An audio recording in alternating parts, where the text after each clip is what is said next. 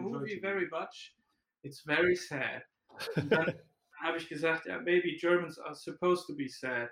Und dann hat er gesagt, äh, und dann hat er gesagt, ist das so? Und ich so, ja, vielleicht auch nicht. Und ähm, irgendwas meinte er dann, dass es aber auch gute deutsche Komödien gibt. Er würde Stonk, fände er sehr gut. und so. Ich so, ja, stimmt, ja, ja, finde ich auch gut und so. Und dann haben wir später auch ein bisschen über Star Wars gesprochen. Und wir haben halt dann auch irgendwann über Star Trek 6, über Rura Pente gesprochen, weil es da ja auch einen Einfluss gab bei uns. Aber da haben wir jetzt halt nicht mehr, da hätten wir eigentlich auch erzählen können, aber. Ja, ich habe es gerade auch noch aufgenommen. Vielleicht äh, mache ich, Vielleicht habe ich es, vielleicht packe ich das noch als Teaser rein, wie Nikolaus Meyer, der Regisseur von Star Trek 2 und 6, euren Film gesehen hat und gut fand.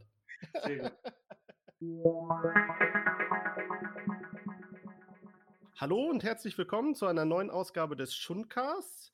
Heute beschäftigen wir uns noch einmal mit dem No-Budget Science-Fiction-Film Das letzte Land ähm, der im Siegerland entstanden ist. Und wir haben ein paar Gäste zu Besuch, die auch vor ein paar Jahren schon mal bei uns waren und über den damaligen Stand der Produktion des Filmes äh, gesprochen haben. Und zwar ist das der Marcel Barion und der Johannes Bade. Hallo, hallo Stefan. Ja, ich freue mich, dass es endlich äh, geklappt hat, dass wir nochmal sprechen. Wir haben es ja. ja. schon lange vorgehabt, aber wie das so immer ist, äh, im Leben kommt immer was dazwischen und äh, das ist aber ganz gut, weil jetzt können wir auch einiges erzählen wieder. Also so war ja auch der Plan, ne, dass wir beim zweiten Mal dann äh, nochmal ein paar neue Sachen haben, über die wir sprechen können. Ja? Genau. Ja. Zum damaligen Zeitpunkt, also ich glaube, wir haben uns irgendwann im Sommer 2016 unterhalten, ähm, was auch schon, ist mir auch schon wesentlich, äh, was mir sehr, sehr lang vorkommt, dieser mhm. Zeitraum. Ja, ne? Hätte ich auch nicht gedacht. Ja. Und ähm, seitdem ist ja einiges passiert, aber mh, hm, vielleicht für die Leute, die die erste Folge von uns, also das war die Schundcast Folge 10, die hieß Das letzte Land, handgemachter Science-Fiction-Film aus Deutschland. Den könnt ihr äh, auf schundkritik.de äh, euch anhören oder auch äh, als YouTube-Video mit vielen Making-of-Bildern auf unserem YouTube-Kanal, auch unter Schundkritik. Äh, könnt, könnt ihr da nochmal reinhören und da geht es äh, hauptsächlich um die Ideenfindung über die Crowdfunding-Phase, die ihr hattet, äh, über die Dreharbeiten bis hin so zu den ersten Schnittversuchen. Da haben wir sehr ausführlich drüber gesprochen. Ähm, vielleicht könnt ihr noch mal ganz kurz so skizzieren, diese, diese erste Phase des Films bis zum damaligen Zeitpunkt, damit diejenigen, die das nicht gehört haben, jetzt mal, sagen wir mal, auf einen aktuellen Stand gebracht werden, damit wir dann in der Diskussion in diesem Podcast ein bisschen mehr über die Postproduktion, die Premiere, die Crowdfunding-Goodies, die es noch äh, zu vergeben gibt, sprechen können. Und ähm, vielleicht könnt ihr da mal ganz kurz so gerade was drüber erzählen. Und wir haben später auch noch ein kleines Gewinnspiel für euch. Wenn ihr gerne ein Poster von Das letzte Land gewinnen wollt, dann habt ihr bei uns die Chance dafür. Das ist natürlich eine lange Geschichte eigentlich, ne? Genau. Aber wir, du sagst ja auch, du hast ja, du sagst ja im Vorfeld auch immer, wir haben hier genug Zeit und so, aber man muss dann trotzdem versuchen. Ja, wir können ja mal einen ganz kurzen Abriss versuchen. Ja, genau. Also wir sprechen ja hier äh, von einem Zeitraum von ungefähr zehn Jahren, in der ja. der Film entstanden ist. Also so vor zehn Jahren, da waren die, die ersten Ideen, da hat man so ein bisschen gesponnen. Wir haben uns alle so äh, so ein bisschen zusammengefunden da, das kleine Kernteam zumindest. Also Marcel, ähm, Philipp, Massimo und ich. Und dann kamen natürlich noch ein paar Leute dazu. Ähm, ja, haben damals so ein bisschen rumgesponnen, wie das denn wäre, einen Science-Fiction-Film zu machen, so wie wir den halt gerne im Kino sehen würden. Ja. Das war so der Aufhänger. Einfach das, einen Science-Fiction-Film zu machen. Und das hieß damals, das hatte schon direkt so ähm, äh, direkt diese Implikation, äh, alles ohne CGI zu machen, weil genau. wir da ja so, da hatten wir unsere puristische Phase und die ist auch noch nicht vorbei, glaube ich. Nee. Also da dachten wir, nein, wir wollen das wieder so haben, wie das früher war mit Modellen und so. Mhm. Ne? Das heißt, das war von Anfang an ein wichtiger Punkt für uns mhm. und dann hat sich das nach und nach auch noch mit irgendwelchen anderen Dingen verwoben, die wir sonst so im Kopf hatten, ähm, die wir dann gerne auch mal erzählen wollten. Aber es gab auf jeden Fall auch viele Vorbilder und so, die wir da hatten. Und über die kam das natürlich auch, dass man zusammenkam. Man merkte so, ah ja, die finden das auch gut, was ich da auch gut finde und so. Ähm, naja, und wir hatten ja vorher auch schon ganz viele Filme gemacht und so. Ähm, das, äh, deswegen war man sowieso schon in dem Modus, man braucht sowieso immer irgendein Filmprojekt. ne?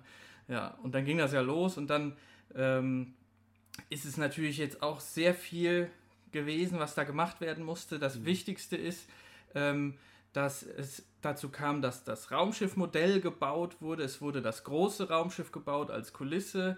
Ähm, es wurde ganz viel vorbereitet, was man alles so unter Pre-Production fassen kann. Requisiten, Kostüme wurden vorbereitet. Genau, da sind wir so im Jahr 2012.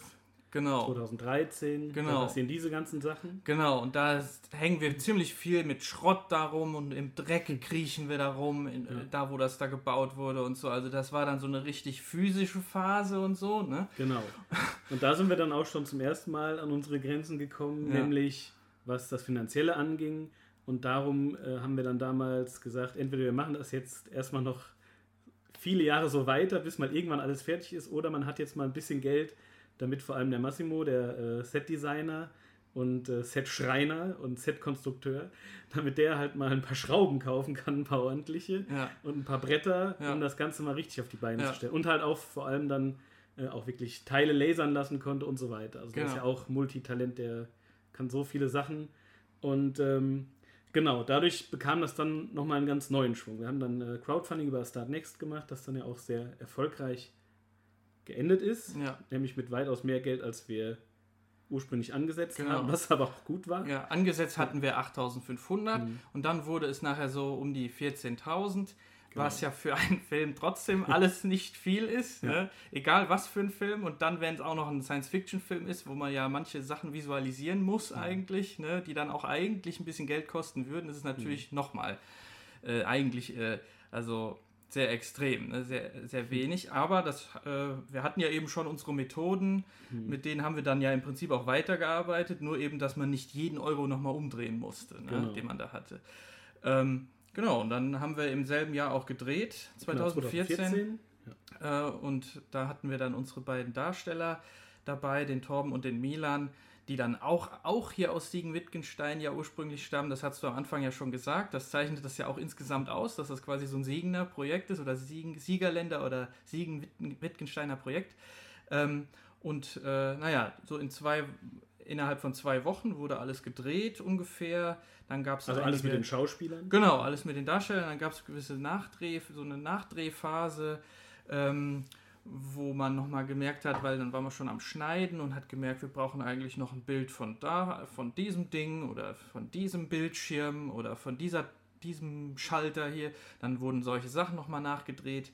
Ähm, äh, und so, dass jetzt, jetzt könnte man schon wieder ins Detail gehen, mache ich jetzt mal nicht, aber äh, gleichzeitig ging es dann eben auch weiter mit dem Modellbau, weil eben noch viel mehr zu visualisieren war als nur jetzt das Raumschiff an sich, in dem der ganze Film ja spielt, ne, sondern eben auch zum Beispiel das Weltall ähm, und andere Sachen, die im All da zu sehen sind. Ähm, es gibt ein paar Planeten, die man auch sieht. Und das wollten wir ja alles jetzt nicht irgendwie in 3D machen, äh, sondern das sollte ja alles ähm, oldschool ja. gemacht werden. Genau. Und da, darum ging es dann wirklich in dieser Phase danach, also 2015, 2016. Ähm, und da war das ja auch, ja, wie du eben schon sagtest, als wir uns dann zum ersten Mal zum, zu einem Schundcast zusammenfanden. Ja, ne? In genau. der Phase waren wir da ja dann. Ne? Ja, jetzt habe ich auch ganz viel übersprungen und so, aber vielleicht genau, ist das erstmal so, ein, so ein Abriss. Ja, ja, ja genau. Hm. Ja. ja.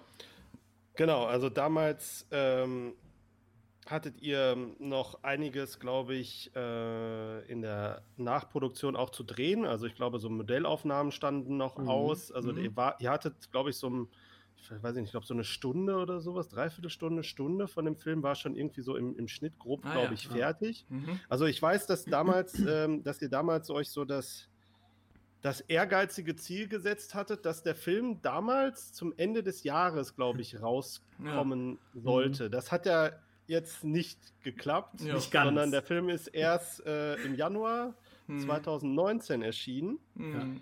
Ähm, da wäre jetzt mal so eine, wenn man, wenn ich da jetzt mal einfach so, so einsteigen, da ist das nicht eigentlich auch frustrierend dann, wenn man halt sich solche, solche ehrgeizigen Ziele setzt? Also ich meine, das Projekt hat ja zu dem Zeitpunkt da auch schon sechs Jahre oder sieben mhm. Jahre gedauert, bis ihr, bis ihr an dem Punkt wart und dann habt, denkt, dann hat man immer das Ziel vor Augen, aha, das, das Projekt ist jetzt bald fertig und dann dauert es halt doch noch, weil ich meine, wahrscheinlich kam da so das Leben auch immer so ein bisschen dazwischen, ne? Mhm. weil ihr habt, macht das ja natürlich nicht hauptberuflich und das ist ja eigentlich nur ein Hobby. Ist das, ist das frustrierend gewesen oder war es auch motivierend, dass man gesagt hat, irgendwann, oh, wir machen das Ding jetzt so fertig, bis es gut ist und dann lassen wir uns da nicht unter Druck setzen?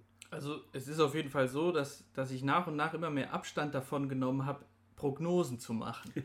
Also man hat am Anfang haben wir vielleicht noch sowas gesagt, ja dann und dann ist es vielleicht fertig oder so. Aber auf welcher Basis macht man so eine Prognose? Man weiß das ja alles gar nicht, was man da noch machen muss. Ne? Man kann das nicht überblicken, haben wir immer mehr gemerkt. Ne?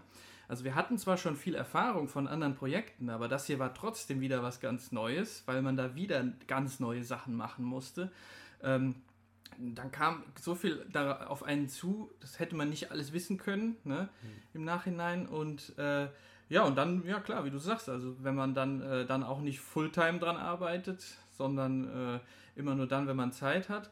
Und dann, wenn das Team auch noch so klein ist ne, und dann nicht noch 100 irgendwelche Leute sitzen, die alle gleichzeitig an irgendwas arbeiten, mhm. ne, wie das bei großen Produktionen ja ist, ne, dann gibt es einen, der macht nur Nebel, einen anderen, der macht nur Steine, einen anderen, der macht nur Lianen, die runterhängen und ein anderer macht Lianen, die raufwachsen, weißt du? So ist das, so ist das ja teilweise äh, wirklich, ähm, äh, da ist ja so die Arbeitsteilung extrem krass, ne? Teilweise, ne? Also bei Sachen, ja. wo ganz viel so sowas, äh, sowas ähm, gearbeitet wird, ausgearbeitet wird, wo man viel so Details hat und so. Und die hatten wir ja im Prinzip auch quasi zwar schon auf einem kleineren Level, aber dennoch war ja alles da. Ne? Musste auch alles hergestellt werden, musste alles designt werden und so. Und vieles davon, das war dann immer nur auf äh, ganz wenig Schultern. Viele Sachen manchmal dann nur auf meinen beiden äh, eigenen äh, Schultern. Ne? Jetzt zum Glück nicht äh, alles, ne? sonst, sonst wäre es vielleicht dann irgendwann schon frustrierend gewesen, aber so richtig ein, Gefühl von Frustration hatte ich eigentlich nie, weil das auch immer gute, also trotzdem eine schöne Arbeit war. Also, und, und man hat ja im Prinzip äh, jetzt nicht unbedingt, wie soll ich sagen, wir mussten damit ja nicht unser Geld verdienen, das ist das ja auch. Ne? Ja, also und gleichzeitig, wie du es schon sagst, mussten wir halt trotzdem mit anderen Sachen unser Geld verdienen. Genau. Und das spielt halt, halt alles so da zusammen. Ne? Ja. Und ja, da wir halt ja auch, also der Marcel hat halt eben äh, den Schnitt gemacht, aber halt nicht nur den Schnitt, sondern halt auch noch äh, fast alle anderen Phasen der Post-Production. Und das äh, lag dann halt in, in seiner Hand. Und ja, da kann man ja auch so oder so nichts parallelisieren. Und ähm, ja, genau, deshalb waren halt manche Phasen einfach länger, aber ich glaube, unbedingt schlecht getan hat es dem ganzen Projekt nicht. Und klar hat man zwischendurch mal gedacht, es wäre auch schön, wenn das jetzt endlich mal fertig wäre. Aber ja, weiß ich nicht. Also umso. Ja, es war halt wirklich auch eine Riesenherausforderung, was das, was das Kaliber anging, was dieses Projekt hatte. Mhm. Weil wir haben halt am Anfang immer gesagt, ja, es wäre schon schön, wenn er mal im Kino laufen würde. Aber äh, wenn man sich das dann halt wirklich zum Ziel setzt, dann muss man auf so viele Sachen mehr achten und so viel besser in allen Dingen sein, dass es halt nachher auch nicht irgendwie blöd wirkt. Also mhm. es ist halt immer so ein schmaler Grad äh, bei solchen Sachen, dass die dann doch irgendwie irgendwas stimmt da nicht richtig. Mhm. Und das ist, das ging es zu vermeiden. Ja, ja, wir hatten eben auch einen gewissen Anspruch. Das kommt ja. natürlich auch noch dazu. Also man kann ja auch schludern bei sowas. Man kann ja auch sagen, ja, hier machen wir jetzt nicht die Geräusche alle selber und jetzt holen wir uns irgendwas aus der Retorte zum Beispiel. Äh, oder wir, was weiß ich, oder wir machen das halt nicht mit Modellen, könnte man ja sagen. Dann wird es vielleicht auch, dann geht es auch schneller Klar. vielleicht. Also ja. dann hätten wir dann in Blender gearbeitet, in mhm. 3D oder so. Mhm. Ist auch Arbeit, muss man auch ja. können und alles. Ne? Aber lässt sich viel leichter genau. verteilen zum Beispiel auch. Ja, das macht man, dann ist man von nichts abhängig. Wir mussten ja so da, wo die Modelle gebaut wurden, das waren ja teilweise auch große Modelle, ja. da musste man dann auch hin, man musste irgendeinen Ort haben, wo man das machen konnte, musste sich auch treffen mit den anderen, ja. brauchte dann wieder Werkzeug. Ja. Das Geld war zu Drehbeginn, also zu Beginn der Principal Photography, also der Hauptdreharbeiten, war das Geld auch schon aufgebraucht. Also das Catering, sage ich immer, habe ich aus der eigenen Tasche bezahlt. Also es ist halt, ja genau, also es kam halt viele Umstände zusammen. Also es war halt für, für uns natürlich auch selbst immer erklärlich, warum es lange dauert nach außen hin ähm, haben wir versucht, das so gut wie möglich zu kommunizieren. Das war halt auch nicht immer leicht, weil viele Leute dann auch äh, diese Crowdfunding-Nachrichten nicht bekommen haben oder so. Und dann wurde immer wieder nachgefragt, wann kommt denn jetzt der Film?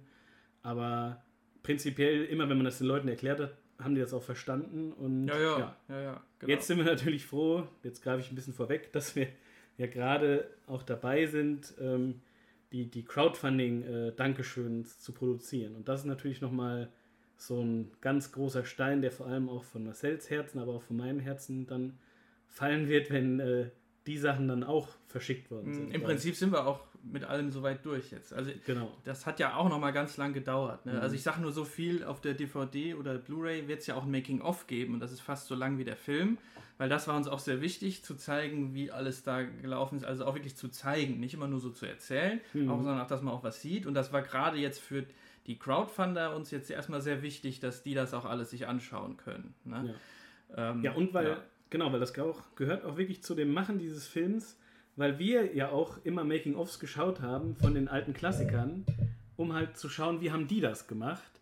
Und im Prinzip ist das jetzt wieder so ein Zurückgeben, vor allem von Marcel, äh, an die Community quasi hier, so haben wir das dann gemacht, auf Basis von diesen Sachen. Und vielleicht inspiriert das ja dann auch wieder Leute, was ähnlich zu machen oder überhaupt auf ganz andere Ideen zu kommen.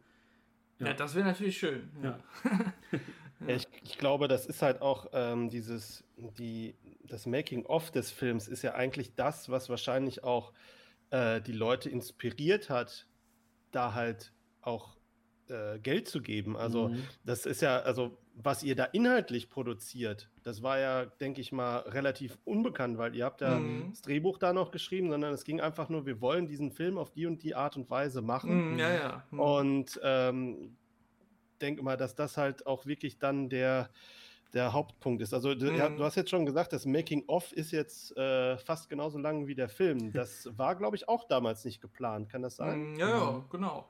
Aber das, das ist so, weißt du, dann, ähm, was schon klar war, ja, wir wollten irgendwie Making-of drauf haben auf der DVD, ne, damit man eben was sieht, wie ich eben erklärt habe. Und dann, und dann habe ich damit angefangen. Die, wir hatten ja ganz viele Aufnahmen dafür, ähm, hatten auch teilweise dann andere Leute äh, ja dann auch gefilmt und so, während da gebaut wurde oder beim Drehen oder später oder so. Ähm, von allen möglichen Phasen gab es ja dann Aufnahmen oder es gab Fotos oder so. Und ähm, das da erstmal, das war ja auch schon eine Unmenge an Material, musste ich erstmal durch alles durch und so und dann was wieder aussortieren und so weiter. Und dann hat sich nach und nach gezeigt, äh, man kann das hier zeigen und das und das und das müsste man auch und das, das will man eigentlich auch noch zeigen und so. Und wenn man das weglässt, dann fehlt was. Und wenn man das weglässt, fehlt auch was. Ja, und dann haben wir gedacht, ist ja auch egal, also dann soll das halt so lang sein. Es gibt ja auch, gibt ja auch äh, Making-of-Dokumentationen, die so lang sind. Die müssen ja nicht, das ist ja, steht ja nirgendwo geschrieben, dass die irgendwie nur eine halbe Stunde lang sein dürfen. Ne? Äh, apropos, äh, Ja, Herr der Ringe hat genau. ja zum Glück alle Grenzen eingerissen. genau, genau. kann das auch mal 40 Stunden dauern insgesamt. Da Genau. ist das auch gut. Ja, ja. Für die Herr der Ringe Extended Cuts habe ich mir immer zwei Tage Urlaub genommen. ja siehst du. Geil. Ja, ja, genau. Erst ja. den Film gucken, dann den ersten Audiokommentar, den zweiten Audiokommentar und dann durch, alle, durch das ganze Bonusmaterial durch. Krass. Ich habe es durchgezogen. Ja, Also. ja Einen Audio Audiokommentar haben wir übrigens auch noch. Genau, haben wir auch Genau. gemacht. Ja, ja. Aber nur einen Audiokommentar. Ja, ja. ja. aber, Ja. aber ja, aber du hast recht. Also, das, so ging es uns auch, ne? Mit anderen Filmen auch, mit, mit anderen Making-ofs.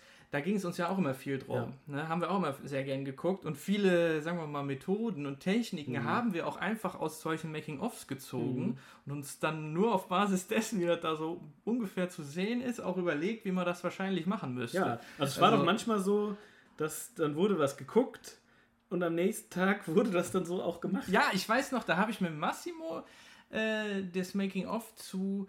Ähm, Zu Blade Runner oder was? äh, War das? Doch, zu, ja, zu Blade Runner. Und dann, Mhm. und dann war da dieser Smoke Room von dem Douglas Trumbull, wo der am Anfang diese Stadt halt, also Los Angeles eben, diese ersten Bilder von Blade Runner, äh, wie der da die Aufnahmen gemacht hat. Es war so eine Modellstadt und dann wurde das halt eingenebelt und dann mit dem Licht und so und dadurch bekam das so eine Tiefe.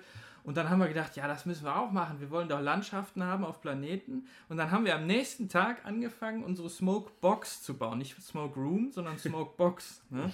Und äh, weil das dann kein, dafür ein Room hatten wir dann zu wenig Platz. Aber, Mhm.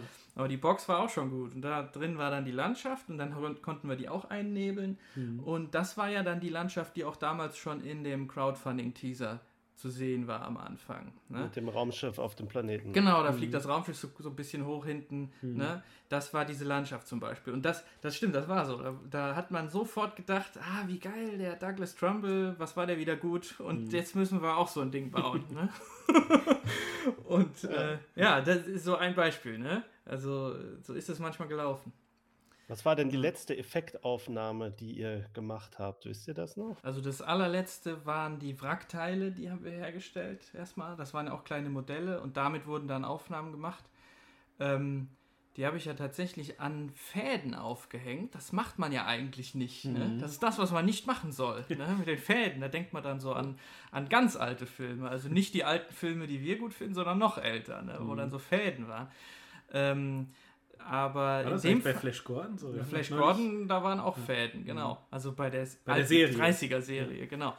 Ich habe vor kurzem noch äh, die alte Battlestar Galactica Serie gesehen, Ah, wo ja. sie dann auch auf der Außenhülle in ihren Raumanzügen drumher kraxeln. Mhm. Und da sieht man dann auf der Blu-ray, sieht man dann halt natürlich auch ganz krass diese Seile, an denen die hängen. Ja, ja. Nicht wegmachen. Ja. Ja, ja, Ja, ja, Damals fürs Fernsehen war es okay, aber Ja. heutzutage ist es, ah, okay. Ja, ja, ja, ja, genau. Fast Also- nicht ganz. Das, das ist halt äh, in dem Fall dann nicht so gut, wenn dann die an den Seilen auch noch durch den Raum bewegt werden. Aber ich habe das da mit den Seilen gemacht. Also das waren halt so Angel, so eine Angelschnur war das, die ein bisschen durchsichtig ist natürlich. Aber und zwar um die Wrackteile rotieren lassen zu können. Das hing einfach nur an einer Stelle vor der Greenscreen und dann konnte man die so aufdrehen, immer mehr so drehen und dann lässt man die los und dann drehen die sich von, von selbst wieder zurück und dann hat man diese Rotation gehabt und diese Aufnahme, die konnte ich dann verwenden halt, das wurde dann vor unseren Sternenhimmel gelegt und so. Und wenn man die dann auch noch mal ein bisschen nachträglich auch noch mal verdreht über eine andere Achse, äh, also das da, wo dann quasi tatsächlich auch der Computer verwendet wurde, ne? Es war ja nicht hier komplett ohne, ohne Computertechnik, ne? Ähm, sondern eben die Teile wurden ja dann schon, also diese einzelnen Elemente wurden ja dann schon zusammengefügt, ne? Im Compositing. Ähm, und, äh, und dadurch konnte man das hinkriegen, dass die eben so schön rotierend so in alle, über alle Achsen da so durchs All äh, fliegen und so.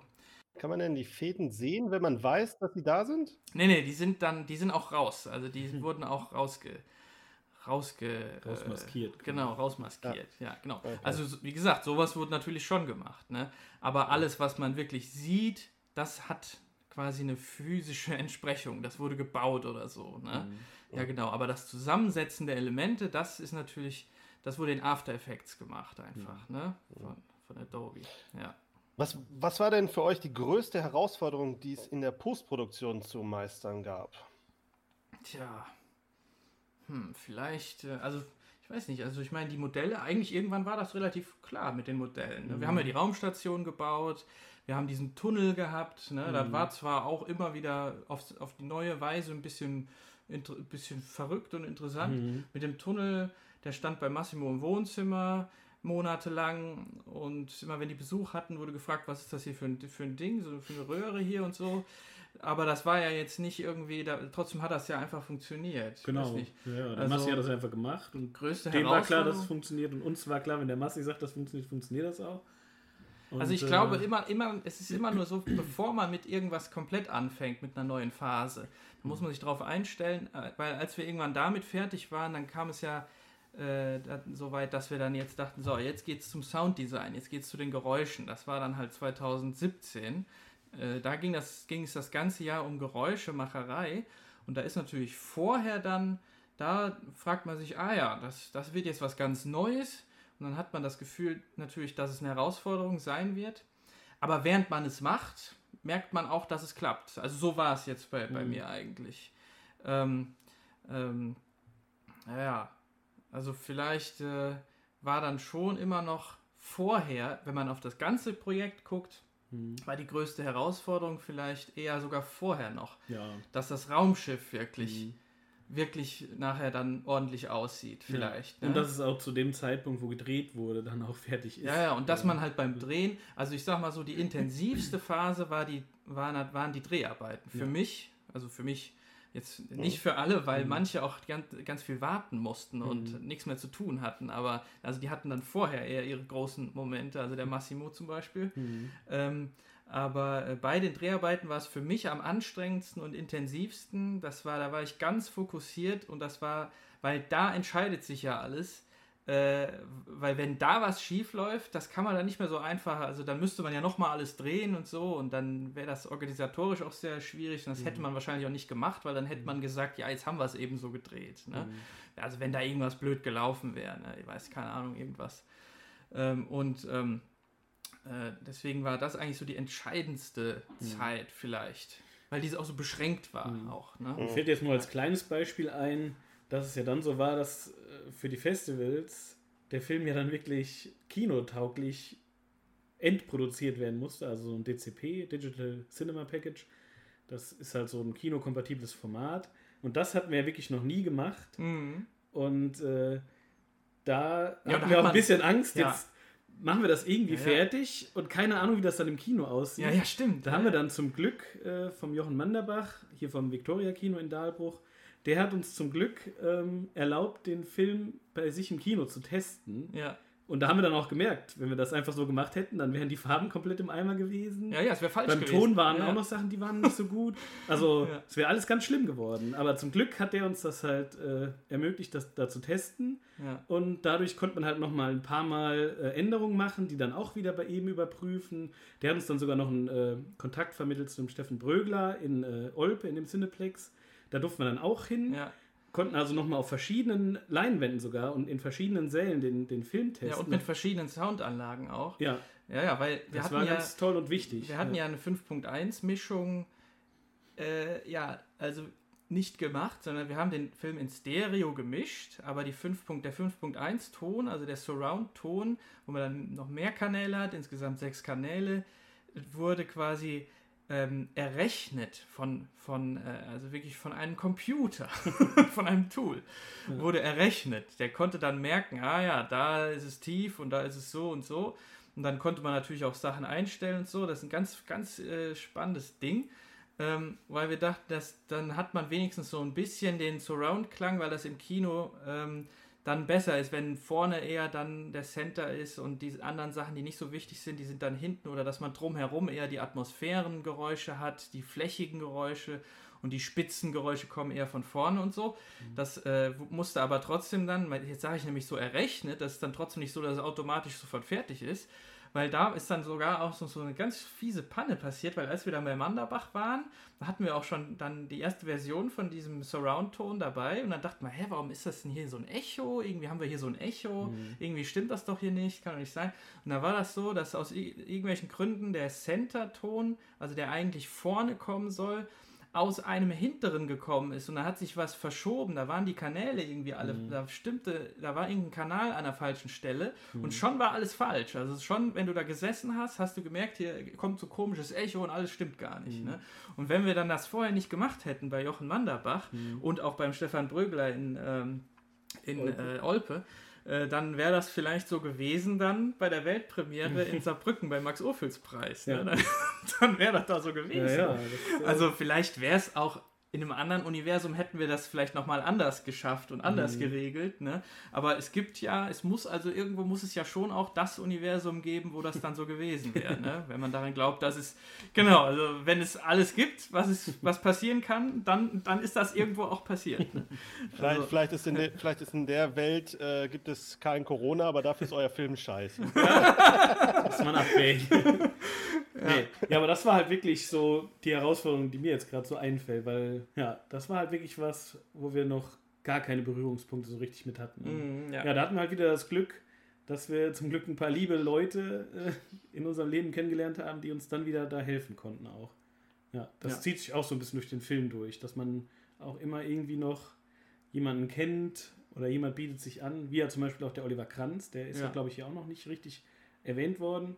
Der kam ja auch in der Post-Production dazu, ähm, als Filmkomponist eben. Ja, genau. Die Geschichte mit dem Oliver Kranz, äh, ja, das ist eine gute Geschichte, äh, weil der ja, der kommt ja aus Bürbach, der ist Filmkomponist, der hat auch schon Musik für Tatort gemacht und der ist eigentlich gut im Saft. und der macht so seine Sachen, ne? hat auch immer was zu tun auch und so. Ähm, aber der hat dann an der Pommesbude in Bürbach gehört von unserem Projekt. Und dann hat er uns, ähm, hat er, hat er eine E-Mail geschrieben, hier, das finde ich ja hier ganz toll, ich wollte immer mal Science Fiction machen. Ähm, irgendwie, wenn ihr, wenn ihr irgendwie, äh, wenn ihr denkt, äh, ich, irgendwie, ihr, ihr könntet einen gebrauchen, der ein Komponist ist mit einem Studio und so, dann meldet euch einfach mal und so. Ne? Und ähm, das war zu einer Zeit, da haben sich tatsächlich mehrere Komponisten gemeldet. Es, es, es ist relativ oft passiert, dass einer schrieb, ähm, ja, ich bin Filmkomponist und äh, hier, ich würde am liebsten für, für, für einen Film die Musik machen. Da habe ich gemerkt, dann, wahrscheinlich ist das, weil es viele Komponisten gibt irgendwie. Ich weiß nicht warum. Aber es gab wirklich mehrere Anfragen. Das, das war damals auch schon sehr interessant, weil auf einmal solche Anfragen kamen. Das war ich überhaupt nicht gewöhnt. Ne? Mhm. Normal muss man immer selber gucken, wie man alles macht. Und dann haben sich Leute auf einmal gemeldet und, und wollten irgendwie uns, uns helfen oder so. Ne? Ähm, naja, und mit dem Oliver sind wir dann halt nachher zusammengekommen, ne? weil dann, das war halt, das hat irgendwie gut gepasst. Und der hat halt auch selber als Kind hat er schon irgendwelche Super 8 Filme gemacht, äh, die dann auch im Weltall spielten, so Star Wars Szenen nachgedreht und so. Und ähm, wenn man so ein bisschen überlegt, was im deutschen Fernsehen so läuft, dann gibt es ja jetzt an Science Fiction nicht so viel und deswegen hat er das auch noch nie vorher machen dürfen, mal für, ein, für einen Film, wo ein Raumschiff rumfliegt. Mhm. Ne? Und äh, damit hing das auch zusammen, dass das so, äh, dass der das gern machen wollte. Ne? Ja. ja. Und das war natürlich für uns dann auch sehr gut, weil dann äh, in vielen Bereichen direkt eine professionelle Ebene auf einmal gegeben war, ne? weil der dann viele Sachen richtig gemacht hat, die man vielleicht selbst erstmal falsch gemacht hätte und dann hätte man es wieder rausfinden müssen nee, und so und und, und ähm, da hat der dann auch für einen gewissen Standard gesorgt, ne? In der, also was den ganzen Ton angeht. Wie läuft da so der Prozess ab bei einem, äh, wenn man einen Film quasi mit Musik versiert? Weil ihr müsst euch ja auch irgendwie absprechen. Hat er eine Rohfassung bekommen und hat dann darauf komponiert oder wie funktionierte das? Also zuerst äh, haben wir erstmal haben wir die Geräusche gemacht. Also im Prinzip ist es so, ich kam zum, ich kam da mal zu, zu dem hin und dann hatten wir so eine Rohfassung, haben wir uns die zusammen angeguckt und Rohfassung heißt halt, da war dann nur der Ton äh, eben da, der halt vom Drehen einfach da war. Also man hat halt im Prinzip gehört, was die, was die Darsteller gesagt haben, ne? aber man hat halt noch nichts Sonstiges gehört. Ne? Äh, und auch noch ganz viele Geräusche gehabt, die man nachher dann nicht mehr gebrauchen kann. Ne? Irgendwelche, wenn die da rumstampfen und dann merkt man irgendwie, dass das Raumschiff eine Kulisse ist oder so, ne? je nachdem, wie sich die Schritte anhören oder wenn die irgendwas anpacken und so, das wurde nachher auch dann rausgeschmissen und ersetzt durch richtige Geräusche, die sich richtig anhören. Ne? Ähm, aber das war eben erstmal das. Zuerst wurde sich das mal so angeguckt und dann wurde erstmal grundsätzlich über alles gesprochen ähm, über die quasi über Geräusche und Musik zusammen wurde quasi so ein Konzept entwickelt, weil wir direkt gemerkt haben, hier machen wir jetzt nicht so ganz normale Musik, ne, wie, sondern wir wollen irgendwie ein bisschen das aufgreifen, das, das Experimentelle, was wir auch schon beim Bau vorher hatten und so, ähm, dass wir da auch schon mal ein bisschen ungewöhnliche Klänge haben, aber eben trotzdem dann auch dass wir ein bisschen so nach 80er Jahre vielleicht nachher klingen wollen, dass wir so einen Synthesizer vielleicht mal drin haben, wie bei Blade Runner oder so, dass wir sowas da drin haben. Aber eben, dass es kein John Williams Soundtrack wird, was ich ja auch sehr gern habe, aber wir, äh, wir haben uns dann dafür entschieden, das so zu machen und dann halt auch irgendwie ein paar ungewöhnliche Klänge zu haben und auch Sachen aufzunehmen extra. Das haben wir dann ja auch gemacht. So Heulschläuche wurden aufgenommen, die man so drehen kann und so. Oder ein Eierschneider. Ja, der hängt hier gerade zufällig im Hintergrund an der Wand. Genau, wenn man das jetzt sehen würde. genau, also der sehen. Stefan kann es ja, Der Stefan kann es sehen. Ja. Ja, ja. der halt so ein Ding, womit man Eier schneidet in so Scheiben, ne? wenn das einer gern machen will für aufs Brot. Ne? Und dann sind das ja, dann sind das ja so kleine Seiten, wie Seiten, wie bei einem Zupfinstrument. Ah. Und, dann, und dann kann man die, kann man das spielen. Und wenn man das auf, wenn man das aufnimmt, dann auf ein Keyboard legt und das samplet, dann hat man das dann in allen, äh, kann man das eben in allen Tönen dann anspielen und spielen. Man kann das dann wie ein Klavier spielen, dann spielt man quasi Eierschneider. Ne?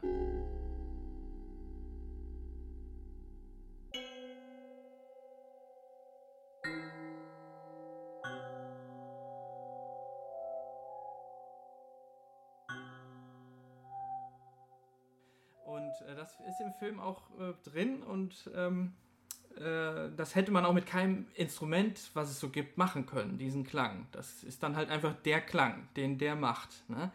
Ähm, das ist so ein Beispiel noch. Ne? Und äh, da gibt es noch ein paar mehr, können wir gleich nochmal drauf zurückkommen, aber das, das war eine Sache, äh, was dann schon die Musik anging. Und bei den Geräuschen war es ja auch, da haben wir ja vorgehabt, dass alles auch schön aufgenommen werden soll. Alle Geräusche sollen ähm, echte Aufnahmen irgendwie sein von irgendwelchen Gegenständen, von Geräten, vielleicht auch viel kaputten Geräten, die verrostet sind, die nicht mehr ganz richtig laufen und so, weil das dann auch zum Raumschiff besser passt und so. Dann viel soll quietschen und knattern und irgendwie äh, sich nicht ganz korrekt anhören, dass da irgendwas nicht ganz, ganz gut läuft und so. Ähm, deswegen habe ich dann zum Beispiel hier von Johannes Bruder, der hat so einen alten VW-Bus Feuerwehrwagen, davon haben wir dann die Türen auf und zu gemacht, Kofferraum auf und zu, Schein, Scheinwerfer an und aus, äh, Scheibenwischer an und aus, äh, das Lenkrad und alles Mögliche wurde an dem Ding aufgenommen, was der so macht. Ne? Und natürlich auch das Motorengeräusch und so. Äh, starten, wieder ausmachen und so. Und dann hat man ganz viele, ganz viele kleine Geräusche, so Fetzen, und dann kann man die nachher nehmen und daraus was Neues puzzeln, was Neues zusammenmischen und so. Und wenn man das dann kombiniert mit Sachen, die man eigentlich sonst nie zusammen hört, ne, man hat dann einerseits irgendwas von dem VW-Bus und dann hat man aber auch mal was von, äh, von, wir waren immer in der Arztpraxis und haben in der Arztpraxis ganz viele Ger Geräte aufgenommen, so ein Ultraschallgerät, was das für ein Geräusch macht oder äh, so, eine, so eine Liege, wo, wo man da so drauf liegt, die man so hoch und runter fahren kann, dieses Geräusch. Äh, oder äh, war da so ein komisches Waschbecken, so das wirklich so ein Ärztewaschbecken, das auch irgendwie komische Geräusche gemacht hat. Oder so eine Zentrifuge haben wir angemacht und wieder ausgemacht. Mhm. Oder wir haben einen Nadeldrucker extra mhm. mal aufgenommen, so einen Nadeldrucker, den verschiedenes drucken lassen auch, damit das unterschiedlich klingt und so, was der so macht. ähm, oder äh, so Sachen. Und das sind ja alles Sachen, die kommen aus verschiedenen Ecken. Ne? Auch ein Tonbandgerät und so ein altes Rechen, so eine Rechenmaschine, die so rattert. So. Und die, das hört man ja nie gleichzeitig im normalen Leben, ne? weil die aus verschiedenen mhm. Bereichen kommen. Und wenn man dann aber ein Geräusch von dem und dem und dem hat und das mischt man zusammen, dann kann man, dann hat man auf einmal irgendwas, was dann in unserem Raumschiff vielleicht sein könnte. Ne? Und äh, und das, das wurde auch vorher schon ungefähr als Konzept sich überlegt, dass wir das so machen wollen. Dann haben wir halt schnell gemerkt, ah ja, dann sind manche Teile der Geräusche vielleicht auch schon ein bisschen musikalisch und ähm, dann muss man die nachher in der Musik nicht mehr haben, wie zum Beispiel die Motorengeräusche, die Turbinengeräusche, die tiefen, flächigen Geräusche vom Raumschiff, das das macht, wenn das fliegt zum Beispiel. Ähm, die äh, sind dann quasi schon in tiefen Frequenzen, die bilden dann schon tiefe Töne und die braucht man dann nachher in der Musik nicht mehr machen. Und dann macht man aber vorher schon bei den Geräuschen, dann fährt man die hoch, dann macht man die stärker, macht man die schwächer, weil man schon merkt, ja, hier braucht man später so, so ein bisschen so ein David Lynch Dröhnen, so ein David, David Lynch äh, was dann so im Hintergrund äh, so, so, so ganz tief äh, irgendwie unsere Gedärme anspricht. Ne? Und, äh, und dann macht man das schon bei den Geräuschen und dann nachher bei der Musik kommt noch was anderes drüber, was dann wirklich Musik ist. Ne? Aber dann hat sich das eben manchmal so vermischt. Ne? Dann manche Geräusche haben ein bisschen Musik mitgemacht und und äh, ja, umgekehrt weiß ich jetzt nicht. Ne, umgekehrt nicht. Also Musik hat jetzt nicht auch noch Geräusch gemacht, glaube ich eher nicht. Aber ähm, ja, aber ähm, das war auch, und das waren alles Sachen, die man vorher ungefähr schon festlegen musste. Ne? Und dann ging es halt erst los, die Geräusche zu machen. Das hat ein Jahr gedauert. Und dann ungefähr ein halbes Jahr nochmal Musik. Ne? Und dann immer alles so auf diese Art und Weise, ne? ungefähr. Hm. Ja. Ja. Seid ihr denn ähm, quasi selbst losgezogen, also vor, vorrangig selbst losgezogen und habe gesagt, hier, da und da müssen wir mal, da könnten Geräusche sein, die vielleicht für uns mm. interessant sind oder sind auch Leute auf euch zugegangen und haben gesagt, hier, hier gibt es äh, Geräusche, die, ja. die, die könnten vielleicht passen für euren Science-Fiction-Film. Ja. ja, tatsächlich gab es ja eine Anfrage aus Nürnberg oder wo kam die nochmal her? Ja, ich glaube Nürnberg, auf jeden Fall Bayern. Ja, ja. Ja, ja sag. Ja. ja, also die hatten äh, ein interessantes Garagentor, das so ja, ganz gruselige Geräusche machte. Und äh, die hatten, waren die eigentlich auch unter den Crowdfundern oder haben die einfach nur so von dem Projekt mal erfahren? Ja, ich glaube, ja, ja, ich glaube nur so erfahren. Ja. Ich, von irgendeinem, äh, es gab ja ein paar äh, Fernsehberichte, ne? Ja. es gab manchmal was im Fernsehen mal. Genau, und da haben die das von dem Projekt erfahren und haben gedacht, ja, da muss doch unser Garagentor muss da Muss da rein Ja, in den Film. hat die mich angeschrieben, ja, wir denken schon seit Jahren, unser Garagentor, das müsste mal in einen Science-Fiction-Film. Und dann dachte ich, das kann doch nicht sein. Und, und, und dann, ja, und dann habe ich Dann haben die gefragt, wie sie das am besten aufnehmen Genau, können, ne? genau. weil die hatten jetzt natürlich nicht irgendwelches Equipment da und Genau, ja. dann hat, haben wir einfach Ich glaube, die hat das mit dem iPhone Genau, hat einfach mit dem Telefon Ja, ja. aufgenommen, Genau, genau. hat gesagt, wie sie das ungefähr einstellen soll und so. Ja, und hat mehrere Aufnahmen auch gemacht ja. und dann mir geschickt.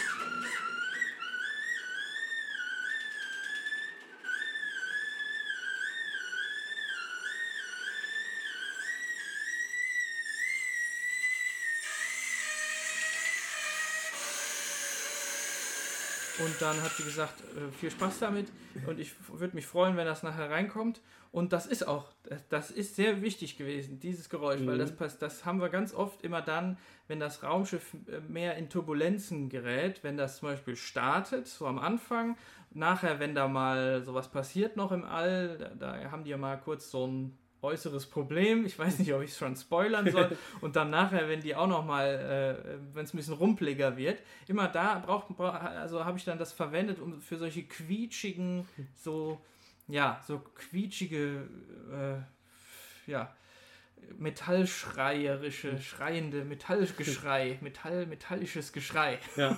ja, und dann war es auch Ja. noch so, dass äh, die beiden dann äh, auch zur Premiere des Films Ja, in ja. Saarbrücken gekommen Genau. sind. Die, ja. Nee, nach, nach, nee, nee, die waren in, die waren in, Die waren hier in die Siegen. waren hier. Ach, die waren in Siegen, Genau. noch weiter weg. Bei Saarbrücken Ja. dachte ich gerade, das war ja gar nicht so weit, aber ja. genau, Siegen, das war ja mega weit weg. Ja, ja, Stimmt, genau. da waren die dann. Ja, genau. Ja. ja, also ganz toll. Also hat man ja über so eine Schiene sind dann die Leute darauf gekommen, haben einem was geschickt und sind dann auch nachher noch zur, Mhm. zur Siegerland-Premiere dann gekommen. Ja. Ja, ist doch.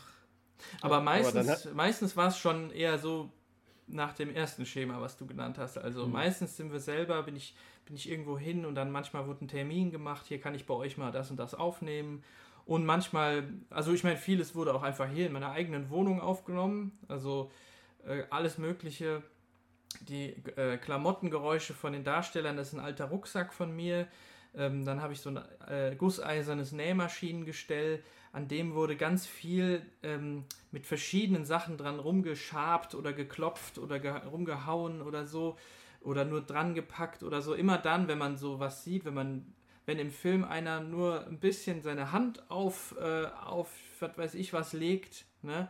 Der legt da irgendwie, dann legt der, der Novak im Film seine Hand auf die Tür oder, oder legt die gegen die Wand oder so und dann ist das quasi meine Hand, die gegen das Nähmaschinengestell ähm, quasi so ein bisschen, bisschen geschlagen wird oder sowas.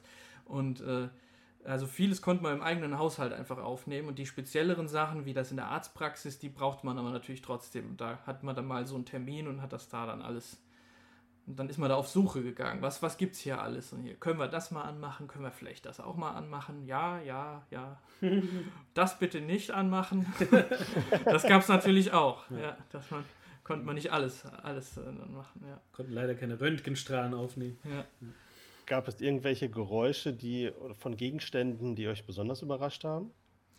Für Ähm, dich doch bestimmt die Bienen, oder? Ach so, die Bienen, ja genau. Also mein Schwager in Spee, der hat äh, Bienen, der, der imkert in seiner Freizeit und, ähm, und dann haben wir da mal so gesessen und dann, ich weiß auch nicht, das war dann halt in der Zeit, als ich das gemacht habe mit den Geräuschen und dann kamen wir irgendwie drauf, dass man die ja mal aufnehmen könnte und dann fiel mir ein, ja stimmt, die kann man auf jeden Fall gebrauchen für später im Film. Ich weiß nicht, wie gesagt, das ist jetzt die Spoilerfrage, ob ich, also ähm, äh, weiß nicht, ob er das schon. Also sp später gibt es halt einfach äh, was, wo man die dann gebrauchen könnte. Äh, so, so ein gewisses Dröhnen, äh, was, was Höhliges. Ja, ich weiß, was ihr meint. Und da, da, das besteht zu großen Teilen aus so ganz nah aufgenommenen Bienenstockgeräuschen, was die, wie das da halt so klingt. Wenn man da so dem Ohr ganz nah dran gehen würde, dann, dann wird sich das so anhören. Dann wird, wird das noch gefiltert, so die ganz hohen äh, Summgeräusche, die kommen dann raus, weil man sonst zu schnell merkt, dass das Bienen sind. Aber wenn man das ganze Tiefe noch da lässt, äh, was so tief da dran ist, dann hat man so ein schönes, ganz organisches ähm, und auch nie ganz gleichmäßiges Gewimme und Gebrumme. Ne?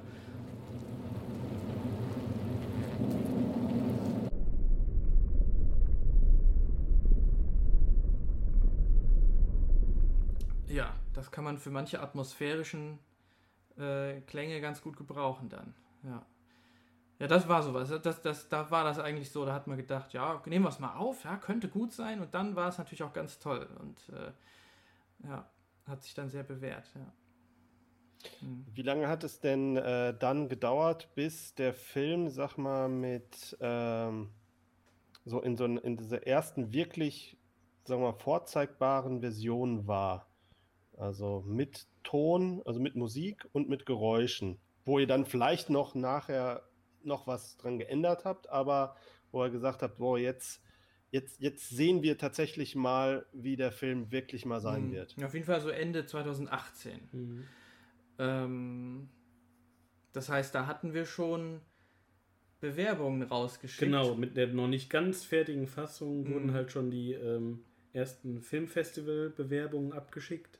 Ja. Und aber es wurde quasi noch bis zuletzt, bis zur Premiere, wurde dann immer noch ein bisschen dran gearbeitet. Also das, das letzte, was wir halt gemacht haben, war eben diese 5.1-Mischung, die Surround-Mischung, die ich eben meinte. Und da ist natürlich so, da hat man eigentlich ja schon alles. Ne? Da ist ja eigentlich schon alles da und man, man, äh, man belegt halt nur die Kanäle ein bisschen anders. Ne? Das heißt, das hat, dauert dann auch noch mal ein bisschen, aber dann hat man natürlich trotzdem vorher schon den Film einfach mit Stereoton und da ist alles schon da. Ne? Mhm. Und das war dann, ja, das war so Ende 2018. Aber mhm. die hatten dann zum Beispiel den Film nur erstmal, erstmal nur mit Stereoton, aber das brauchen die, das reicht ja denen auch, die gucken sich das ja dann erstmal so an. Ne? Ähm, und deswegen konnte man das dann auch erst, dann, dann war das okay, dass man das erst zum Schluss gemacht hat. Aber ja, aber es gab trotzdem auch andere Fassungen schon. Da fehlten mhm. tatsächlich auch noch irgendwas, also da war tatsächlich noch irgendwas anders und so. Ja, ich fand ja die Fassung immer am schönsten. äh, so während der Post-Production-Phase, wo halt noch die Modellaufnahmen fehlten und so.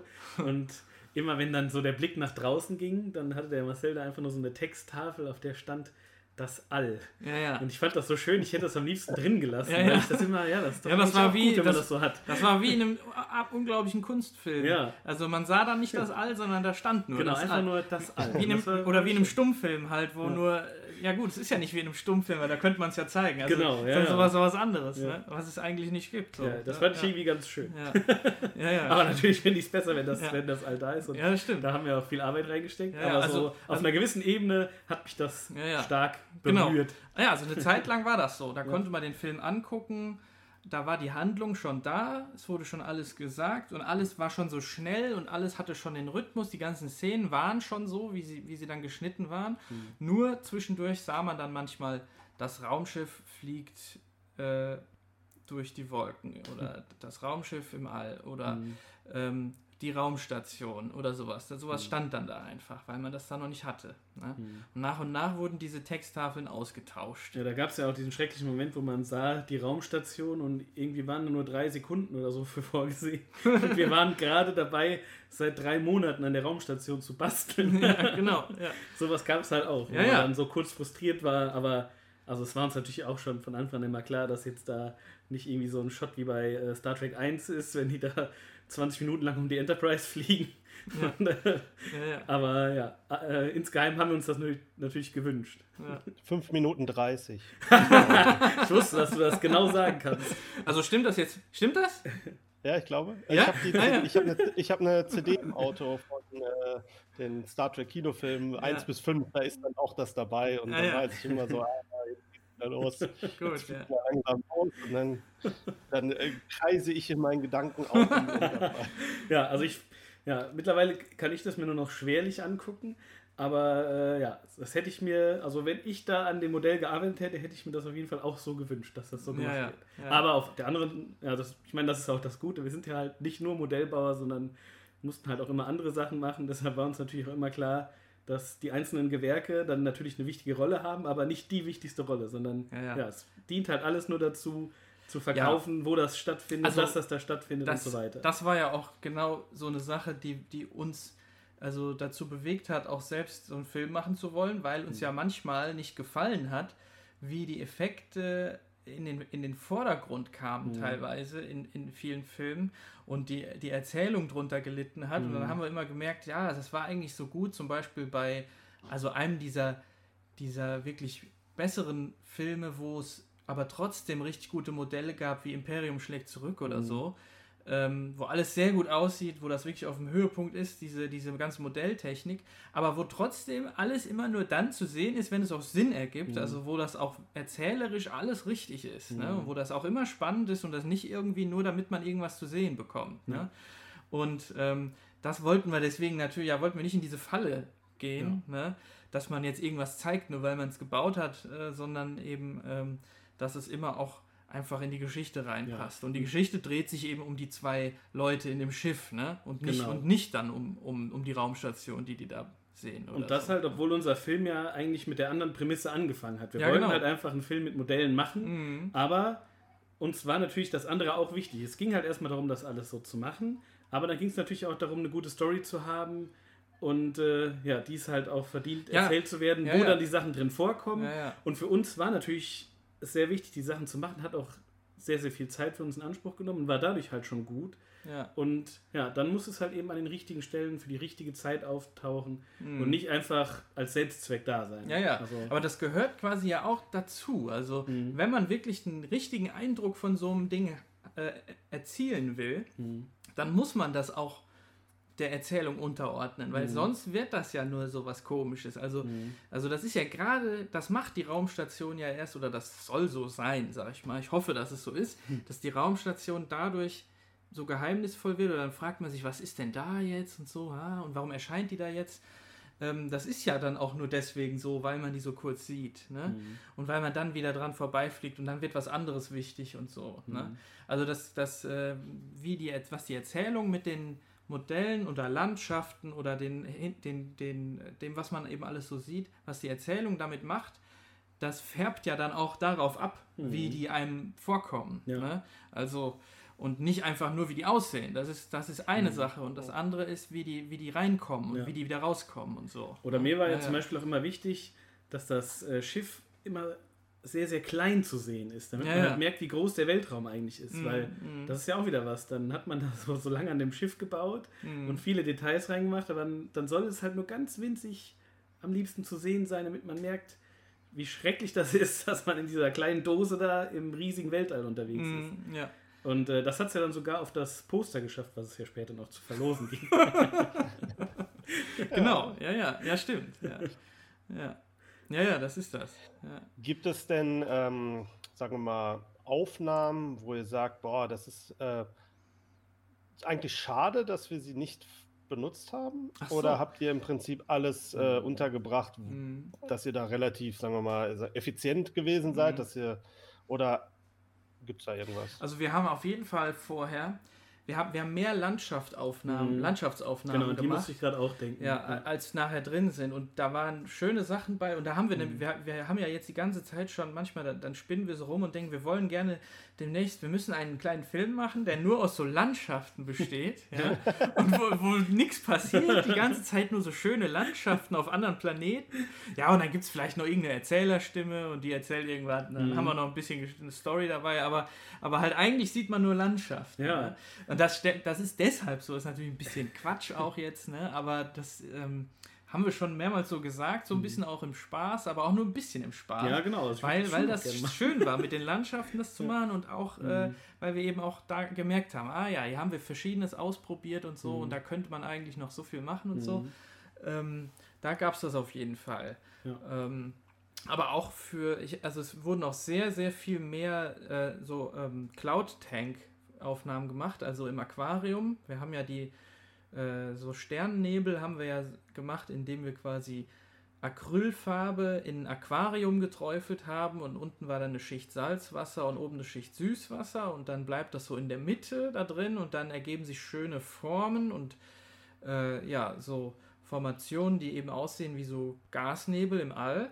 Und ähm, dann kann man mit den äh, Farben auch dann spielen und so. Und dann ist das ein bisschen wie Malerei in der Schwerelosigkeit. Mhm. Ne? Oder nicht direkt Malerei, weil da spielt ja dann die Physik auch eine, eine Rolle. Man kann ja nicht das einfach Genau, malen, das sondern ist man, halt- man muss es reinlaufen lassen oder träufeln. Und dann macht man da noch einen Tropfen und da. Und Mhm. dann muss man warten und gucken, ah, und jetzt schwimmt das so ineinander und so.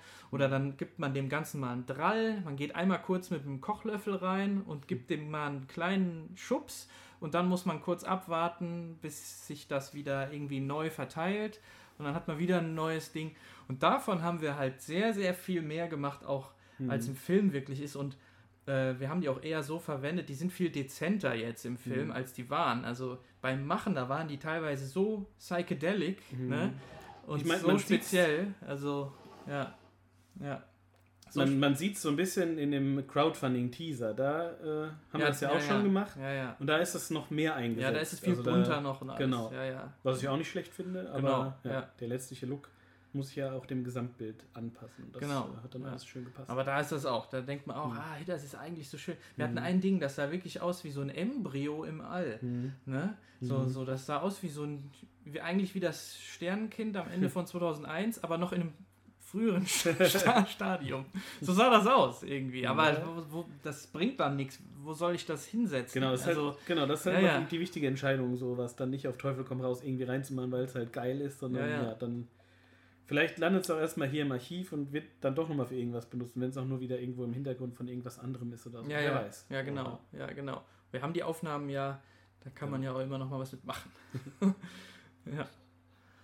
Ja, ähm, jetzt sind wir, haben wir im Prinzip mal so die, die Phase der Postproduktion, sagen wir mal, würde ich mal sagen, so, so abgeschlossen. Und dann kam ja irgendwann auch der große Moment, wo ihr euer, sag mal, euer Baby dann halt auch mal anderen Leuten gezeigt habt. Ja, das war schlimm, die war halt, die halt nicht vorher wussten oder die halt nicht involviert waren Mhm. Genau. in der Produktion. Mhm. Mhm. Ähm, ich glaube, ich, die Premiere war, glaube ich, am 15. Januar 2019, Ja. ist das richtig? Ja. Auf, das war auf Mhm, dem Filmfestival. Wo war das? Genau, das war in Saarbrücken beim Max Ophüls Preis Filmfestival halt. Äh, da, äh, wo halt äh, wir dann auch, glaube ich, mit der äh, dann größten Gruppe auch waren, ne, die wir so hatten. Wir waren ja auf mehreren so, Festivals danach, mhm. aber da hatten wir wirklich, da waren die meisten dann auch dabei. Und das war auch eigentlich so das Größte, wo wir waren insgesamt. Ja, also das, um das mal einzuordnen, das ist schon eins der größten, wenn nicht das größte Nachwuchsfestival in, in Deutschland. Ja, also da gibt es so ein paar so auf dem Level vielleicht, Mhm. aber das ist eigentlich auch, also das ist sogar eher das, was noch am ehesten vielleicht auch bekannt ist von denen, Genau. wo, wir, wo wir gewesen sind Mhm. vielleicht. Und also in Deutschland auf jeden Fall. Ja. Und Wie viele äh, Leute haben da den Film gesehen? Ja, wir haben da eine Aufstellung, äh, wir haben da eine Zahl bekommen. Also auf jeden Fall über Ähm, 1000. Ja, ja, oder? war das 1000, war das 1000, irgendwas Oder mit um die 1000 Um die rum, 1000, ja. ja, weil das waren ja acht Vorstellungen, ja.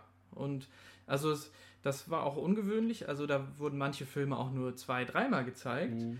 Und unseren wollten sie, also unseren wollten sie dann mehrmals zeigen und dann noch, also es war dann sechsmal und dann noch mal zwei so Schulvorstellungen. Da haben die äh, sich angeguckt, welche Filme eignen sich hier, die mit so Schulklassen auch noch anzugucken. Irgendwie, was ist vielleicht ganz gut mit Schülern. Mhm. Und dann haben die dann unseren und einen anderen, also da gab es dann halt zwei, die dann, wo es dann auch noch Schulvorstellungen gab. Ne? Das war eigentlich auch noch ganz interessant. Mhm. Und dann jedes Mal gab es dann, waren wir ja auch immer dabei und dann danach mit dem QA ähm, quasi äh, Fragerunde danach und so. Und dann war das auch jedes Mal anders. Und das war dann natürlich auch eine ganz neue Situation. Da musste man dann da erzählen, ähm, was man da so gemacht hat. Und da, wie du das eben schon richtig antizipiert hast, die meisten, oder äh, was heißt die meisten? Äh, Keiner, keiner wusste ja, äh, wie der Film entstanden war, sondern da war das jetzt einfach irgendein Film, den die sich angucken, ne? Und nicht irgendwie, ah ja, das sind hier die hier mit dem No-Budget-Film, wo das Raumschiff gebaut wurde, irgendwo in Wittgenstein, sondern das wusste ja gar keiner, ne? Und dann war das irgendein Film einfach, ne? Und dann musste man erst erzählen, ja, haben wir so gemacht und so, ne? Und das war natürlich eine ganz andere Sache dann, eine andere, andere Situation, ne? Ja, und wie du auch eben schon richtig vielleicht vermutet hast, hatten wir auch wirklich ziemlich viel Angst. Also ja. bei der Premiere am meisten natürlich. Ja, ja. Da hatte ich vor allem, ich hatte plötzlich das diffuse Gefühl, dass wir das falsche F äh, DCP abgegeben haben. Und äh, wir hatten ja diese Testversionen fürs Kino hier gemacht, die waren aber immer nur eine Viertelstunde lang. Und dann dachte ich irgendwann, habe ich nicht doch vielleicht die Testversion einfach da drauf kopiert? Und die erste Viertelstunde habe ich die ganze Zeit gezittert und wirklich fest damit gerechnet, gleich geht der Film aus und dann ist vorbei hier. Ja, ja. Und da wurde vorher, ich glaube, war das nicht auch schon direkt, war da schon die Jury mit dem Publikum? Da war, ja, das war der, das war die Ja. Juryvorstellung. Da, Das- sa- da saß dann ja. die, die Jury, das waren vier oder fünf Leute, Mhm. Äh, die dann die Filme alle angeguckt und, Mhm. und bewerteten dann, weil da gab es ja dann auch Preise und so. Mhm. Und äh, dann saß da auch noch irgendeiner von, von irgendeinem Filmverleih, da hat mir dann vorher einer gesagt, hier unten, das ist der und der von dem und dem Filmverleih. Da Ja. wurde mir das so gesagt. Ich so, ah ja, interessant, ja, ja, gut. Und, und, äh, und dann äh, werden einem auf einmal solche Sachen da so noch, Mhm. weißt du, und dann, und dann äh, sitzt du da und dann hoffst du, dass äh, das alles funktioniert und dann gehen hinter dir, geht irgendeiner raus. In der Mitte des Films geht dann Mhm. auf einmal einer raus und du guckst so, ja, wie guckt der denn? Mhm. Hat ihm jetzt, der, gefällt ihm das jetzt hier nicht und so? Und dann kommt er irgendwann wieder und war nur auf Toilette und so. Ne? Und dann denkst du, ah, okay, aber dann trotzdem, teilweise, manche gehen wirklich auch raus und sind dann weg. Ne? Wie wir halt nachher gemerkt haben, ein ganz normaler Vorgang auf dem Filmfestival, aber jetzt hatten wir ja noch nie so richtig Filmfestival-Erfahrung. Ja, ja. Und dann denkst du bei jedem auch, oh Gott, was haben wir hier gemacht? Die Leute gehen einfach raus. ja, ja. Aber Also wahrscheinlich, weil die so viele Filme gucken wollen, oder? Ja, da genau, gibt's, da du, gibt's, hast, ja, ja, ja. du hast ja meistens dann auch so Tickets für das ganze Festival, kannst ja in jeden Film reingehen und dann gehst du auch mit Filmen ein bisschen anders um, je nachdem. Vor allem halt Leute, die das berufsmäßig machen, die suchen da irgendwas, ne? Wenn die nach einer halben Stunde feststellen, hm, das ist nichts für unseren Verleih oder äh, keine Ahnung, ich will da kein Review drüber schreiben oder gleich fängt noch ein anderer Film an, die wollten immer nur einen Einblick in irgendeinen Film haben, deshalb ist das ganz normal, dass auf so Festivals halt auch schon mal einfach so Filmhopping betrieben wird. Ja. Aber all das wussten wir natürlich noch nicht und jedes Ding war dann so ein Stich ins Herz. Ja. Aber insgesamt äh, war es dann am Ende ja alles gut. Also es wurde auch geklatscht und es sind nicht zu viele Leute aus dem Kino rausgegangen. Ja. Und da ist uns natürlich auch schon wieder ein Stern, Stein vom Herzen gefallen. ja. Und danach wurde es eigentlich immer normaler. Also, Da wurde es immer normaler, aber da hat man auch, ganz am Anfang haben wir noch gesagt, ja, bei allen acht Vorstellungen will ich auf jeden Fall dabei sein. Ich will gucken, wie das Mhm. Publikum reagiert. Und nach der zweiten Vorstellung haben wir dann schon die meisten gesagt, nee, das ist doch ein bisschen psychisch zu belastend, sich das jedes Mal anzugucken. Weil man trotzdem immer so ein bisschen drauf achtet, ah, lacht da jetzt jemand, warum lacht der? Oder keine Ahnung, wenn da mal jemand so aussieht, als wäre er nicht so ganz interessiert. Also es ist schon so, man kann das dann nicht genießen einfach. Mhm. Man guckt immer nach irgendwelchen Anzeichen, ob den Leuten das gefällt oder nicht. Ja. Und ja, also mittlerweile ist der Film ja dann schon sehr, sehr häufig gelaufen und wir haben ihn nur einen Bruchteil dieser, dieser Screenings haben wir dann auch mit den Leuten angeschaut. Aber wo es möglich war, sind wir halt immer dann danach zum äh, QA da gewesen. Ja, das Oder war auch- eigentlich fast immer. Ja, ne? also wirklich, Ja, ja. also wenn wir halt auch beim Festival waren, dann waren wir auch Ja, immer beim QA. Ja, ja, genau, wenn wir da waren, dann immer. Genau. Ja, ja, genau. Es gab nur Weil- manche, es gab manche Festivals, wo wir dann halt Mhm. nicht, nicht selbst da waren, wie in Australien. Genau. da waren wir selber nicht. Äh, also hätten wir auch machen können, aber Mhm. das haben wir da jetzt halt nicht gemacht. Äh, Mhm. aber, ähm, aber es gab ja schon einiges, auch im Ausland. Mhm. Und das war auch halt interessant. Zum ersten Mal war das dann in, in London beim Sci-Fi London. Da haben wir dann zum ersten Mal auf Englisch über unseren Film gesprochen. Ne? Das war schon auch, da musste ich vorher nochmal überlegen, ja, was heißt denn nochmal Raumschiff? Ah ja, Spaceship, stimmt. Und so. und sowas. Halt, ja, also irgendwie dann denkst du schon, ja gut, da musst du ja schon auch immer, immer das Richtige sagen da und so.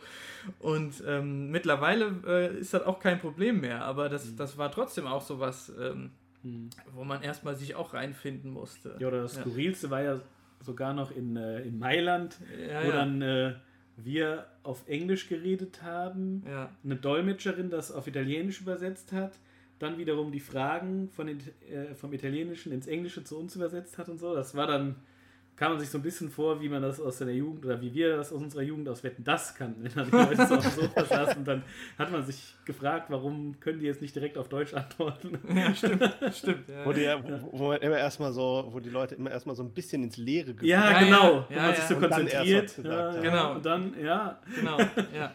Genau. Ja. Ihr habt ja gerade erwähnt, dass der Film halt auch auf Festivals quasi weltweit gelaufen ist. Also Australien, äh, London. Ihr wart, Ja. glaube ich, auch äh, ein oder zweimal in äh, den USA. ja, also Mhm. zweimal. zweimal. Also beziehungsweise es gab drei Festivals in den USA, aber Mhm. das dritte, das war dann schon in der Corona-Zeit und das lief dann virtuell. Aber es ist natürlich trotzdem ein, ein amerikanisches Festival gewesen. Mhm. In, in Miami, das war das. Und Oh. die anderen beiden waren halt in Austin, in Texas und in Boston. Ähm, und äh, ja, in Boston waren auch Johannes und ich und die Caro und in, in Texas war ich dann nur mit der Caro. Äh, das war auch ähm, eigentlich eins der besten, weil da war es schon, das war schon sehr gut. Also da hat man schon gemerkt, da gab es auch ganz tolle Sitze im Kino. ganz gemütlich, wirklich, also kann man sich gar nicht vorstellen. Kann man sich nicht vorstellen, was das für Sitze waren. so richtig so ein, so ein Luxus. Ja, ja. So Luxus ja, gut, ja, Luxus nicht. Also ich glaube, das ist vielleicht auch überall. Äh, also relativ, das war vielleicht ganz normal, aber, aber wir haben sowas hier nicht auf jeden Fall mit solchen Sitzen. Mhm.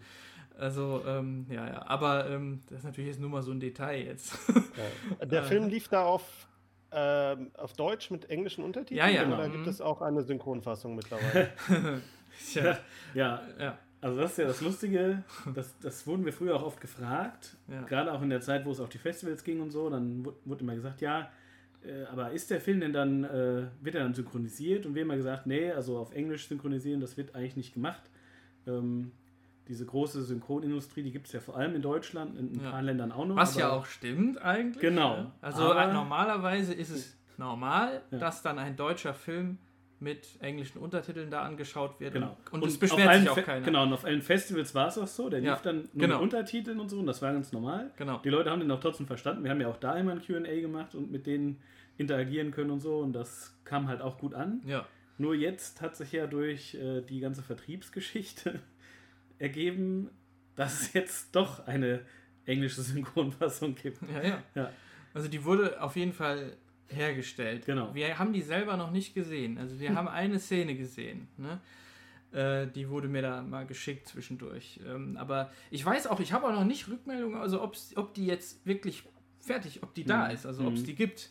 Aber wahrscheinlich schon, weil das ist ja jetzt schon wieder ein bisschen her. Also mhm. das ist halt so, ähm, in Boston bei dem Festival, da haben wir halt ein bisschen nochmal, da haben wir nochmal dieses Quäntchen Glück gehabt, dass wir da dann, da, da hat es dann, äh, da ist es so gekommen, dass wir da mit einem Weltvertrieb zusammengekommen sind. Die hatten vorher auch schon irgendwie gesehen, ah, hier, da ist doch die, so ein Film, der und der Film, das, da interessieren wir uns vielleicht für und so. Dann hat er sich den da angeguckt. Und dann kam das relativ schnell dazu, dass dann ein Vertrag äh, auf dem Tisch lag und dann hat man sich den mehrmals durchgelesen und so weiter und dann hatte man auf einmal so Papierkram und irgendwann wurde er aber dann unterschrieben und, ähm, und seitdem vertreten die uns halt äh, und da das ein Weltvertrieb ist, halt auch weltweit und theoretisch könnten die halt überall ähm, einen Verleih äh, für uns an Land ziehen, ne? aber ich sag mal nur theoretisch. Ähm, aber äh, das ist halt jetzt gerade ganz aktuell. Da kann man jetzt auch so viel noch gar nicht wissen. Also mhm. da wissen wir so viel noch nicht. Also, aber wir wissen halt, dass die zum Beispiel schon mal für eine englische Synchro gesorgt haben. Und das war was Ungewöhnliches. Also mhm. da habe ich dann auch gefragt, ah, ist interessant, das hätte ich nicht gedacht. Und dann hat er gesagt, ähm, ja, äh, machen wir sonst auch nicht und so. Ich habe das jetzt auch zum ersten Mal hier und so. Und ähm, aber die meinten, äh, das ist dann einfach für die, die keine Untertitel lesen wollen. Ich so, ja, okay, klar, so ist das ja hier auch. Also, ja, weil das ist ja auch ein sehr dialoglastiger Film, das muss man auch mal sagen. Also genau, es wird viel geredet auch, ja, ja. Science-Fiction-Film. Ja, ja. Genau. Ja, aber ich glaube, er ist auch dankbar. Also, also für Untertitel, glaube ich, ist der Film, finde ich, dankbar, weil es wird zwar, mhm. also es wird aber nicht schnell geredet oder mhm. sowas. Der Film nimmt sich ja Zeit ja, ja. bei den Dialogen auch. Ja. Und äh, ich denke, da hat man dann jetzt wenn man ihn jetzt nicht in der Synchro guckt, hat man mit mhm. Untertiteln wahrscheinlich eine ganz gute Chance, da halt einfach mitzukommen. Ja, mhm. war auch bisher, war, war auch eigentlich immer so, das ja. haben auch immer alle gesagt. Aber ja gut, also das ist mir egal. Die, die können das ja ruhig machen mit der, mit der Synchronisierung mhm. da. Ähm, bin ich gespannt einfach. Input könnt ihr da nicht liefern wahrscheinlich. Ach so, ähm, nee, du meinst jetzt, äh, also es war so, dass ich denen schon die englische Übersetzung ähm, zur Verfügung gestellt habe. Und dann habe ich gesagt, ihr könnt natürlich selber, ihr seid ja Native Speaker, ihr, ihr könnt da selber nochmal gucken, ob ihr das ein bisschen anders machen wollt. Ne? Äh, und dann ein bisschen habe ich mit denen drüber gesprochen, aber so richtig nicht. Also das war auch schon mhm. mittendrin, da waren die schon dabei. Und ähm, dann war mal was, oder zwischendurch hat er mich mal was gefragt, genau, weil das ist so, äh, in dem Film gibt es ja so ein Logbuch von der alten Besatzung des Schiffs, ne, die da früher oh. drin waren. Und äh, da sieht man ja manchmal dann so kleine Ausschnitte daraus, was da so steht. Und ähm, da habe ich in einem Eintrag extra so ein Wort drin, das es eigentlich gar nicht gibt. Oder ich habe das zwei, dreimal. Äh, und zwar ähm, irgendwas mit, wie war das? Akku, warte mal. Akkolution. Akkolution, genau. Und äh, das war dann, ist dann halt so im Zusammenhang mit so, das ist halt so ein Techno-Bubble-Begriff. Das sollte dann einfach nach was klingen, nach einem wissenschaftlichen Begriff einfach. Ne? Und dann hat er mich gefragt, was ist das hier für ein Wort? Und dann habe ich gesagt, ah ja, stimmt, ja, das habe ich, hab ich erfunden, das soll eigentlich ungefähr das und das heißen. Und dann habe ich gesagt, nenn, nenn es doch, mach doch einfach Ecolution. Und dann äh, hat er gesagt, ja, ja gut, dann, dann machen wir das so. Aber da war dann da was. Da hatte er dann schon mal so eine Frage, aber es ist natürlich eine sehr einfache Frage, die schnell abgehandelt war auch. Ne? Also grundsätzlich haben die das schon einfach für sich gemacht. Ne? Ja, also in Eigenregie gemacht. Ja. Das, ist das denn dann, äh, sagen wir mal, leicht, wenn man dann halt weiß, okay, bisher hattet ihr ja auch so richtig die kreative Kontrolle mhm. über alles. Mhm. Und jetzt äh, machen dann halt Leute mit eurem Film was. Mhm. Ja. Und äh, ist, ist das leicht oder, ja. oder macht man, sagt man sich dann so, ja gut. Also ich hätte jetzt gedacht, dass es schlimmer ist, weil bei der Synchronfassung kann man sich sagen, das ist einfach dann ja auch was anderes. Also ich finde es eigentlich ganz lustig einfach. Also ich finde es eigentlich eher lustig. Oder mhm. wenn jetzt theoretisch wir wissen das ja noch nicht, aber wenn es jetzt mal, wenn jetzt in irgendeinem Land, ja, der Film irgendwie auf irgendeine Weise rauskommt und dann wird da ein extra Plakat gemacht, ja. Also ich stelle mir so ein japanisches Plakat vor. Die sind ja oft irgendwie ein bisschen anders, ne? Äh, und äh, ja, aber ist doch, aber ist doch egal. So knallbunt. Genau, ja. genau, genau. Ganz viel Explosionen Genau, ja, genau, Denkt genau. Man sich so, das gibt den Film. genauso wieder wie ja, Genau, genau so ist der Film. Genau, aber, ähm, aber da würd, das würde ich dann einfach lustig finden. Das mhm. ist dann, finde ich nicht mehr so schlimm dann. Das wäre jetzt halt höchstens, wenn wenn der Titel geändert werden würde, äh, aber wird er eigentlich nicht, oder wenn jetzt am Film selber was rausgeschnitten würde, also wenn da jetzt irgendwas da drin geändert würde oder so. Aber, ähm, also, ja, das ist davon, das zeichnet sich bisher nicht ab. Also, mhm. ja. Und ihr, ihr, habt auch keine äh, Intention davon, irgendwann eine Special Edition rauszubringen. Nee, wo das wäre, dann würden wir ja komplett unser Gesicht verlieren. Ja. Ach so, du meinst ja extra, du meinst eine, dagegen sowas mit, angetreten. Ja, ja. Mit, mit, noch einem äh, so. CGI-Alien. Ach so, drin, nee, nee, ja, das, da hast du nee, recht. Nee, das darf auf keinen Fall passieren. Genau, das ist, das ist, das machen wir nicht, ja. Ja, ja, ja. Wie zufrieden seid ihr denn jetzt so mit der Rezeption des Films? Ja, zufrieden. Also, sehr zufrieden. War eigentlich immer alles gut. Also es hat eigentlich, ich meine, klar, auf einem Festival passiert es bestimmt nicht so oft, dass einer ankommt. Hier übrigens, euren Film fand ich nicht so gut. Das passiert wahrscheinlich auch nicht. Und dann, wenn's, wenn das der Fall ist, dann wird es halt auch nicht gesagt. Das, mhm. das denke ich mal, dass das eher so ist. Mhm. Aber, aber äh, es ist ja immerhin auch so, dass auch immer jemand kam, der, der was wissen wollte oder der gesagt hat, das war ja hier ganz toll und so. Also mhm. es gab viel gutes Feedback und eigentlich gab es immer irgendeinen Grund, sich dann zu freuen. Mhm. Und eigentlich immer haben wir danach gesagt, wenn der Film gelaufen war und dann war QA gewesen, dann haben wir immer danach, waren wir uns immer einig, oh, das war ja wieder schön hier, mhm. das war wieder gut. Da waren wir mhm. immer sehr froh. Da hatten wir immer ein bisschen Adrenalin auch und, ja. und dann, dann äh, weil immer eigentlich was Positives dabei äh, rumkam. Irgendwie in, in Austin hat ja einer gesagt, er fand das Raumschiff noch, noch schöner, noch besser als die Nostromo, als die Nostromo in Alien. Da haben wir gesagt, ja, das war ja gar, das wollten wir ja gar nicht. Das ist ja schon wieder viel zu viel. Ja. Aber das hat halt ein Typ gesagt und dann freut man sich ja auch so. Das ist, das ist sowas, da muss ich immer wieder dran denken. Mhm. Oder, ähm, äh, aber auch verschiedenes, auch einfach was, was, was jetzt nicht nur immer das Production Design anging, sondern auch wenn Leute gesagt haben, das war, das war hier spannend oder was auch immer dass irgendeine bestimmte Szene denen gefallen hat oder so. Das gab es schon, schon immer mal. Also, mhm. äh, ja, also auch, es ja. waren auch immer ganz unterschiedliche Re Reaktionen. Und also selbst jetzt zum Beispiel in Saarbrücken, dann hatte man acht Vorstellungen hintereinander, aber es waren halt immer andere Leute da und die haben auch immer irgendwelche anderen Fragen gehabt. Die haben auch oft gesagt, dass der Film sie dazu angeregt hat, über dieses und jenes nachzudenken.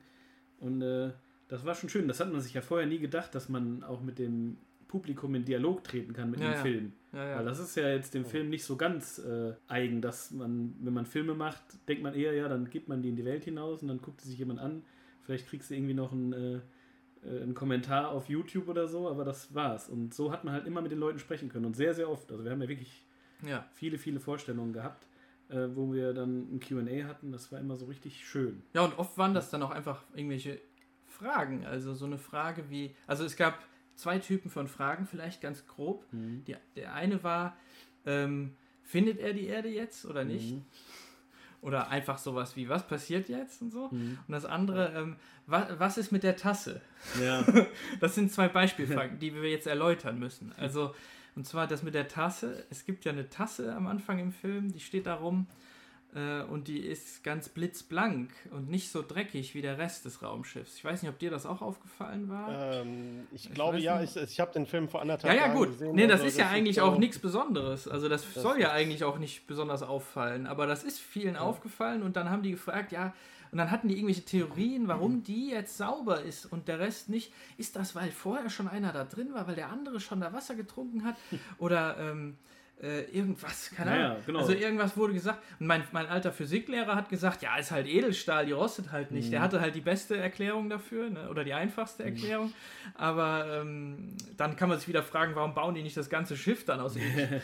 Und äh, ähm, aber wir hatten halt überhaupt nichts äh, im Schilde geführt mit dieser Tasse. Das ist einfach ein Zufall. Die sieht einfach nur so aus und damit haben wir, da haben wir nichts mit, da wollten wir gar nichts mit mit dieser Tasse. Ne? Da soll der nur Wasser draus trinken. Ne?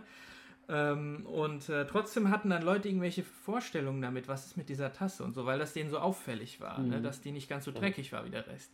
Und äh, das war, das war zum Beispiel schön, weil dann merkt man einfach, ja, die haben den Film angeguckt einfach. Ne? Die haben einfach Ja, den sehr Film, genau angeguckt. Genau, und haben dann einfach schön äh, sich irgendwas vorgestellt und so. Mhm. Und dann denkt man ja, wenn das hier bei der Tasse schon so war, was haben die denn dann wohl bei der Raumstation oder bei Mhm. irgendwas anderem? Dann müssen die ja sich auch irgendwas gedacht haben und so. Und das ist natürlich schön. Dann stellt man sich das vor. Da- Das heißt, es, man, das braucht nicht unbedingt so sein, dass einer sagt, ah, das war ja ein toller Film, sondern das Mhm. reicht schon.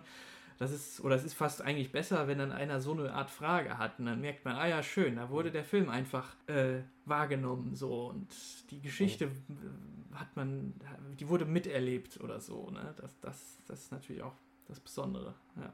Ja, das ist ja auch, also ich fand, das war auch das Spannende eigentlich an dem Film von euch, dass, dass man halt sich, also ihr- man, man merkt im Film ja an, dass ihr nicht so viel Zeit, also ihr konntet nicht so viel zeigen, wie man halt vielleicht Mhm. äh, in anderen Filmen hätte zeigen können, Mhm. aber dadurch äh, ha- hat man ja so, so gewisse Lücken Ja, ja. Als Zuschauer muss man damit halt klarkommen, dass jetzt Mhm. halt gewisse Dinge nicht beantwortet werden. Da fällt ja auch so eine Tasse dazu, Ja, ja. darunter Mhm. äh, die jetzt eigentlich nicht da reinpasst, äh, riecht dann zum Nachdenken an. Das Mhm. passiert ja bei den anderen Sachen auch, wo man halt Sachen sieht, aber wo ihr jetzt nicht die Erklärung liefert Mhm. dafür. Ja, ja. Ne, genau. Warum das jetzt genau so ist, wie es ist. Und Mhm. dadurch wirken halt viele Szenen, diese, die, die halt, sagen wir mal so, so äh, wo eigentlich nicht viel passierte drin, unglaublich spannend. Mhm. Fand ich. Ja, Also gut, deswegen ja. war der, ich, ich war halt am Ende auch überrascht, wie, also wie kurzweilig er ist, obwohl eigentlich ja nur diese zwei Personen in Mhm. diesem, Mhm. in diesem, in diesem kleinen, in dieser kleinen Umgebung Mhm. eingesperrt waren und nur miteinander agiert haben. Ja. ja, das ist gut. Das ist immer wieder gut, das zu hören. Das haben auch manchmal Leute gesagt mit der Kurzweiligkeit, weil das ja auch, finde ich, das ist was sehr Wichtiges, weil ein Film kann so sein, finde ich immer. Ne? Er kann irgendwie langsam erzählt sein oder dann können da Sachen dann nicht erklärt werden und so und da muss auch nicht viel äh, noch geballert werden oder so. Und er kann trotzdem kurzweilig sein. Das finde ich immer gut, wenn Filme so sind. Und das war auch ein bisschen so der Anspruch. Ja, Wäre doch gut, wenn man das hinkriegen würde. Ne? Deswegen finde ich immer gut dann zu hören, dass das also bei manchen Leuten auf jeden Fall so funktioniert hat. Man weiß ja, wie gesagt, nicht. Es kann ja auch sein, dass es ganz viele gibt, die sagen, ah, das war ja langweilig, keine Ahnung.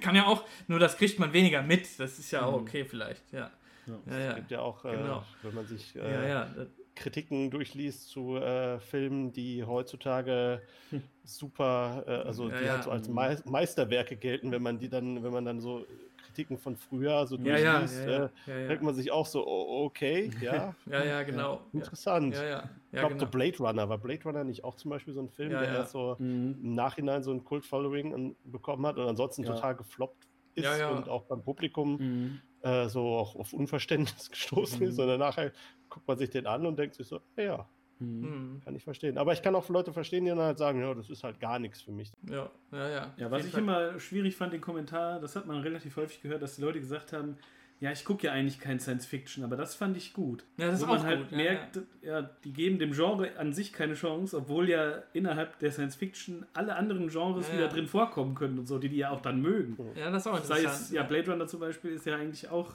ein Film noir eher als, äh, oder, ja, Ganz oft sind irgendwelche Crime-Sachen da mit drin und so weiter. Und ich meine, ist ja schön, dass sie dann durch uns über ihren Schatten gesprungen sind, aber es wäre einem halt eigentlich lieber, wenn die das häufiger machen würden. Ja, ja. ja. Also, was äh, wir uns auch noch gefragt hatten äh, im, im, Vorfeld von dem Podcast, war halt, äh, was waren denn, also so eure, sagen wir mal, die literarischen und filmischen Vorbilder, die ja. halt so da drin stecken. Also was mir halt noch in, der, in Erinnerung geblieben ist, war halt, sagen wir mal, so, es waren halt so optische Referenzen, die, ja. die man so erkennen konnte. Mhm. Also ich glaube, so eure Computer, diese Computergrafiken oder so diese Bildschirme, das mhm. war so, das, das war so ein Alien angehaucht. Ne? Mhm. Ja, ja. Das, das, ja. Genau. Mhm. Ähm, ich habe den Film jetzt aber auch leider nicht mehr so präsent, dass ich jetzt sagen mhm. könnte, boah, die und die Szene, das mhm. erinnerte mich aber an, an, an, an das und das. Der Andreas, der mit uns ja auch schon mal ab und zu mal podcastet, der meinte, dass sie so von äh, Tarkovsky, dem russischen Filmemacher, inspiriert worden sein könntet. Äh, ich sag mal einfach so, ist er da so in der richtigen Richtung oder ist es dann halt theoretisch so Zufall, dass, es, dass ihr versucht, durch vor allen Dingen durch ruhige Bilder viel Stimmung zu erzeugen? Ja, ja. Hm. Doch, also auf jeden Fall. Tarkovsky war am Anfang also schon präsent bei mir. Das ist dann aber irgendwann ist er ein bisschen äh, so, ähm, wie soll ich sagen, hat man ihn wieder ein bisschen vergessen. Aber wenn das jetzt wieder auf den Tisch kommt, dann muss es ja anscheinend irgendwie noch drin stecken. Also, mhm. aber es ist tatsächlich so, dass, dass ich da auch am Anfang dran gedacht habe, was eben so Erzähltempo und sowas angeht. Oder eben auch so Offenheit, also von Bildern, die dann eben, wie du das eben auch schon gesagt hast, so offen, offen bleiben. Ähm, wenn man irgendwelche Sachen nicht ganz erklärt, dann auch, dass es einen gewissen philosophischen Einschlag hat und so und dass ähm, über bestimmte Sachen dann gesprochen werden kann, die ein bisschen abstrakter sind. Das ist ja bei uns nicht die ganze Zeit so. Es gibt eine Szene, da wird das äh, ein bisschen abstrakter, worüber die reden. Und ähm, da steckt das tatsächlich auch ein bisschen mit drin. Auch vielleicht ein bisschen, wie einem das All vorkommt. In Solaris zum Beispiel, da ist das ja auch so ein, ja, da, das ist ja nichts, wo man, wo man gerne sein will eigentlich. Äh, also anders als bei Krieg der Sterne, wo man eigentlich, auch, wo es einem gefallen würde, auch mal ein bisschen im Falken rumzufliegen. Ne? Ähm, das ist ja ein ganz anderes Gefühl, was man dann da verbindet damit. Aber trotzdem ist das nur eine Sache. Also da stecken eigentlich viele Sachen drin. Und ähm, äh, kurzweilig ist Tarkovsky ja wiederum nicht. Ne? Also das heißt, das kommt eher aus anderen Ecken. Also äh, wir haben ähm, komischerweise auch an Filme gedacht, die man gar nicht mehr jetzt so wiedererkennt, wie den Weißen Hai. Genau, der Weiße Hai war am Anfang auf jeden Fall immer ganz wichtig, so für die Charakterentwicklung. Also da haben wir ganz oft drüber gesprochen, weil ich meine, die sind ja in der Hälfte des Films dann ja auch nur mit dem Schiff unterwegs. Das passt ja schon. Ja. Ist halt nur ja. äh, ist halt ein äh, normales Schiff und kein Raumschiff. Ähm, aber halt auch in einer sehr unwirtlichen Gegend. Man will da ja auch nicht ins Wasser, so wie man hier halt nicht ins All will. Ja, und es gibt und, so physische Probleme. Da genau. geht was kaputt mhm. und dann, ja. und dann äh, muss man was reparieren und sowas. Ja. Ne? Und es sind halt sehr markige Charaktere, also der, ja. vor allem halt der, der Quint, also wir haben dann beim Novak auch früher im Entstehungsprozess oft gesagt, äh, hier der Quint macht das und das und das war dann halt später der, der Novak. Und ähm, genau, der, äh, der Torm-Charakter, der Adem, der ist so eine, so eine Mischung dann für uns gewesen aus Hooper und Brody und ganz am Anfang dachten wir auch sogar, es sind eher drei Leute im Raumschiff oder es ist mhm. noch was anderes im Schiff. Und äh, ja, da, da kommen so ein paar Sachen her. Aber mhm. ja, jetzt auch nicht bewusst, sondern das war halt, das äh, erzähle ich irgendwie immer, dass das halt so eine Krücke war oder so ein, so ein Tool war, dass man mit diesen Sachen bestimmte Sachverhalte gut erklären konnte oder bestimmte Charaktereigenschaften oder ja, irgendwelche Teile der Stories konnte man damit erklären und natürlich auch das Optische immer. Mhm. Da hat man dann gesagt, das soll eher aussehen wie der Nostromo in Alien oder das soll aussehen wie im Falken oder auch das Schiff soll halt wirklich einen Charakter haben, wie beim Millennium Falken. Ähm, und da hatten immer solche Sachen genommen. Ja. Und Marcel, du hast ja dann auch nochmal ganz konkret ja Sachen, zum Beispiel aus der Odyssee. Ähm, ja, genau. Also aus der klassischen Odyssee. Genau, also äh, wirklich, dieses, wirklich diese Geschichte mit Odysseus jetzt. Ne? Mhm. Also die ja weder Film noch, also die ja, die ja ganz, äh, ähm, also. Das ist quasi die, äh, die, die Superheldengeschichten genau, der Antike. Genau. Mhm. Und ähm, also ich meine damit jetzt, da ist man dann schon in dem mythologischen, in der mhm. mythologischen Ecke jetzt. Und äh, damit habe ich mich sowieso immer viel beschäftigt. Und ähm, manche, manche Dinge, die bei uns im Film passieren, sind relativ bewusst daran ange, angelehnt. Also äh, vor allen Dingen nachher, das kann man ja vielleicht verraten, es gibt ja ein Signal, das die auffangen äh, und äh, dann werden die davon ja angezogen und ähm, das ist auf jeden Fall wie bei den Sirenen, äh, ne, diese, diese, ähm, diese dämonischen Wesen, die die Schiff, die die Seeleute da anlocken ne, und die Schiffe dann äh, zu sich, äh, zu sich holen und dann äh, passiert was Schlimmes, dann werden die Leute aufgefressen. Ähm, ähm, das ist so, das ist ja einfach nur so ein bestimmtes Motiv, ne? das man sich dann nehmen kann, dann kann man das in eine andere Sache wieder einbauen. Und dann können drumherum wieder die Sachen ganz anders ablaufen. Ne? Aber diese eine, diese eine, dieses eine Element, das kann man sich da dann eben rausnehmen. Das, das, dazu eignen sich eigentlich so Mythologien immer ganz gut. Ne? Aber da gibt es auch noch mehr mit der Raumstation und so. Ähm, das ist wie die Insel mit der, von der Kirke zum Beispiel, wo die dann äh, nur eben in unserem Fall legen die da halt nicht an und bleiben da nicht ein Jahr. Ne? Und dann, dann geht es erst weiter. Bei uns fliegen sie halt dran vorbei. Aber es hätte sowas sein können wie die Insel. Ne? Also insgesamt überhaupt, dass es so eine äh, Reise ist, die ähm, nach Hause gehen soll. Ne? Bei uns ist es dann vielleicht die Erde, vielleicht was anderes, was Neues zu Hause sein könnte. Aber auch das ist von der Odyssee eigentlich, weil da soll es, da geht es ja auch eigentlich nach Hause, nach, nach Ithaka. Ne? Ähm, und ähm, und man kommt halt dann von, äh, von Hölzchen aufs Stöck, auf Stöckchen auf dieser Reise. Also man kommt mal da, mal dahin. Ne? Und dann hat man mal so ein, solche Zwischenphasen und so. Aber das ist auch nur so ein, so ein, so ein gewisser, gewisser Teil. Ich habe auch immer so Gefängnisausbruchsgeschichten immer gern gehabt. Deswegen machen die das am Anfang. Oder deswegen passiert das am Anfang auch, dass der Adem da ausbricht.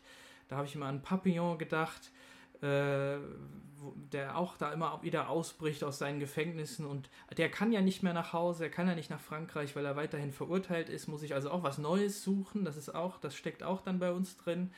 Ähm, also Sachen, die wirklich gar nicht Science Fiction sind, ne? sondern die ganz andere Geschichten sind, ne? Weil das ist ja, wie der Johannes eben schon sagt, das, das Science Fiction Genre ist ja sehr äh, reaktionsfreudig, also und das bezieht sich eher auf Setting, auf Dinge und was weiß ich, Orte, äh, quasi die Welt, die Diegese, die man hat, im Sinne der, äh, der Weltordnung und wie das da mhm. genau abläuft und wie das auch tatsächlich auch hat es auch einen ästhetischen äh, Aspekt. Mhm. Aber was genau ähm, in der Erzählung passiert, ähm, das ist ja durch Science Fiction nicht unbedingt festgelegt. Es gibt nur so ein paar Dinge vielleicht, dass man an so bestimmte Grenzen stößt, was ein Mensch vorher noch nie gesehen hat oder so. Mhm das haben wir ja extra auch bei uns drin. Also bei uns kommt man ja auch an einen Ort, wo vielleicht noch nie ein Mensch war. Ne? Also, aber selbst das weiß man ja nicht genau. Ne? Aber es könnte ja schon gut sein eigentlich. Ne? Und ähm, äh, ja, also, aber es gibt noch, es gibt zwar noch mehr. Ähm, darüber erzählen wir aber, davon erzählen wir auch in unserem Audiokommentar, ne, den wir da gesprochen haben. Nur den kann ja natürlich nicht jeder hören. Also eigentlich müssen wir jetzt schon äh, ja, alles noch Wenn der sagen. Film dann irgendwann regulär rauskommt, ist der ja vielleicht Stimmt. auch drauf. Dann äh, Stimmt, haben genau. die Leute noch einen Anreiz, den zu kaufen. Stimmt, ja, genau. äh, gibt es denn auch aus, den, äh, aus dem Feedback, was ihr so bekommen habt, gibt es denn da auch, sagen wir mal, so Assoziationen von Zuschauern zu bestimmten Szenen oder zu bestimmten Vorbildern, wo ihr, wo ihr selber im Nachhinein erst gedacht habt, so, ah ja, stimmt, vielleicht ja, ja. habe ich da in dem Moment dran gedacht. Ja, ja. Zum Beispiel bei Das Boot ist das ja. so, das wird relativ häufig gesagt, ist ja auch dann jetzt irgendwie klar. Ja, also wenn man es so sieht, ist es ja. sehr naheliegend, aber für uns war das nie so wirklich ein Thema, äh, das Boot von äh, Wolfgang Petersen irgendwie mhm. als Vorbild zu nehmen. Aber viele Sachen sehen natürlich dadurch so aus. Also es ja. ist halt die, eine ähnliche Form, die das Raumschiff innen dann hat. Also so eine, ja, so eine Schiffsform natürlich. Mhm. Oder so eine, so eine röhrenartige Form.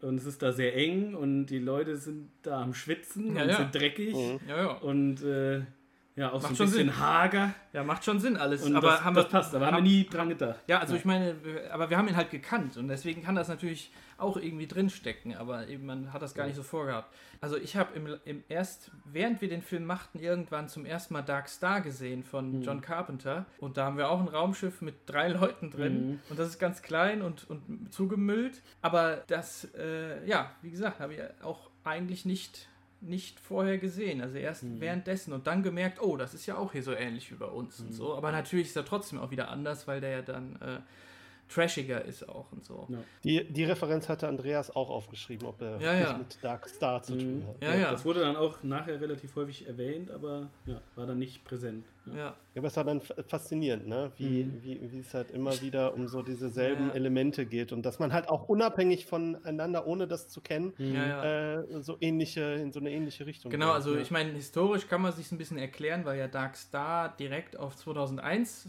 Odyssee im Weltraum anspielt die ganze Zeit. Und der war natürlich präsent auch die ganze Zeit bei uns, mhm. dann doch. Ne? Zum Beispiel haben ja. wir auch eine, eine, eine, Plakette, wie man das Klo benutzt im Film, die man nur nie lesen kann. Äh, in 2001, da gibt es ja einen schönen Zoom auf diese, dieses Klo-Schild. Man kann das sich ein bisschen an, sogar in Ansätzen dann auch durchlesen mhm. und dann ist das Bild irgendwann doch vorbei. Bei uns haben wir das zum Beispiel auch gemacht, nur man sieht das halt nie. Ja, da hat der Marcel eine DIN A4-Seite voll mit Text geschrieben, die wir auf so eine schöne Plakette angebracht haben und so und ja, ist einfach nur ganz verschwommen im Hintergrund zu sehen. Ja. Macht aber Sinn ja. was draufsteht? Ja, äh, ungefähr da schon. Da ist auch so ein bisschen Technobubble drin. Ja, klar, also es ist natürlich schon alles. Ist, äh, sollen wir mal vorlesen, was oder wie? Warte mal, hab ich den? ja, wenn du, wenn, du was, wenn du das da hast, gerne. Ah, hier ist der Zettel. Also man kann hier Paragraph 2 mal gerade vorlesen.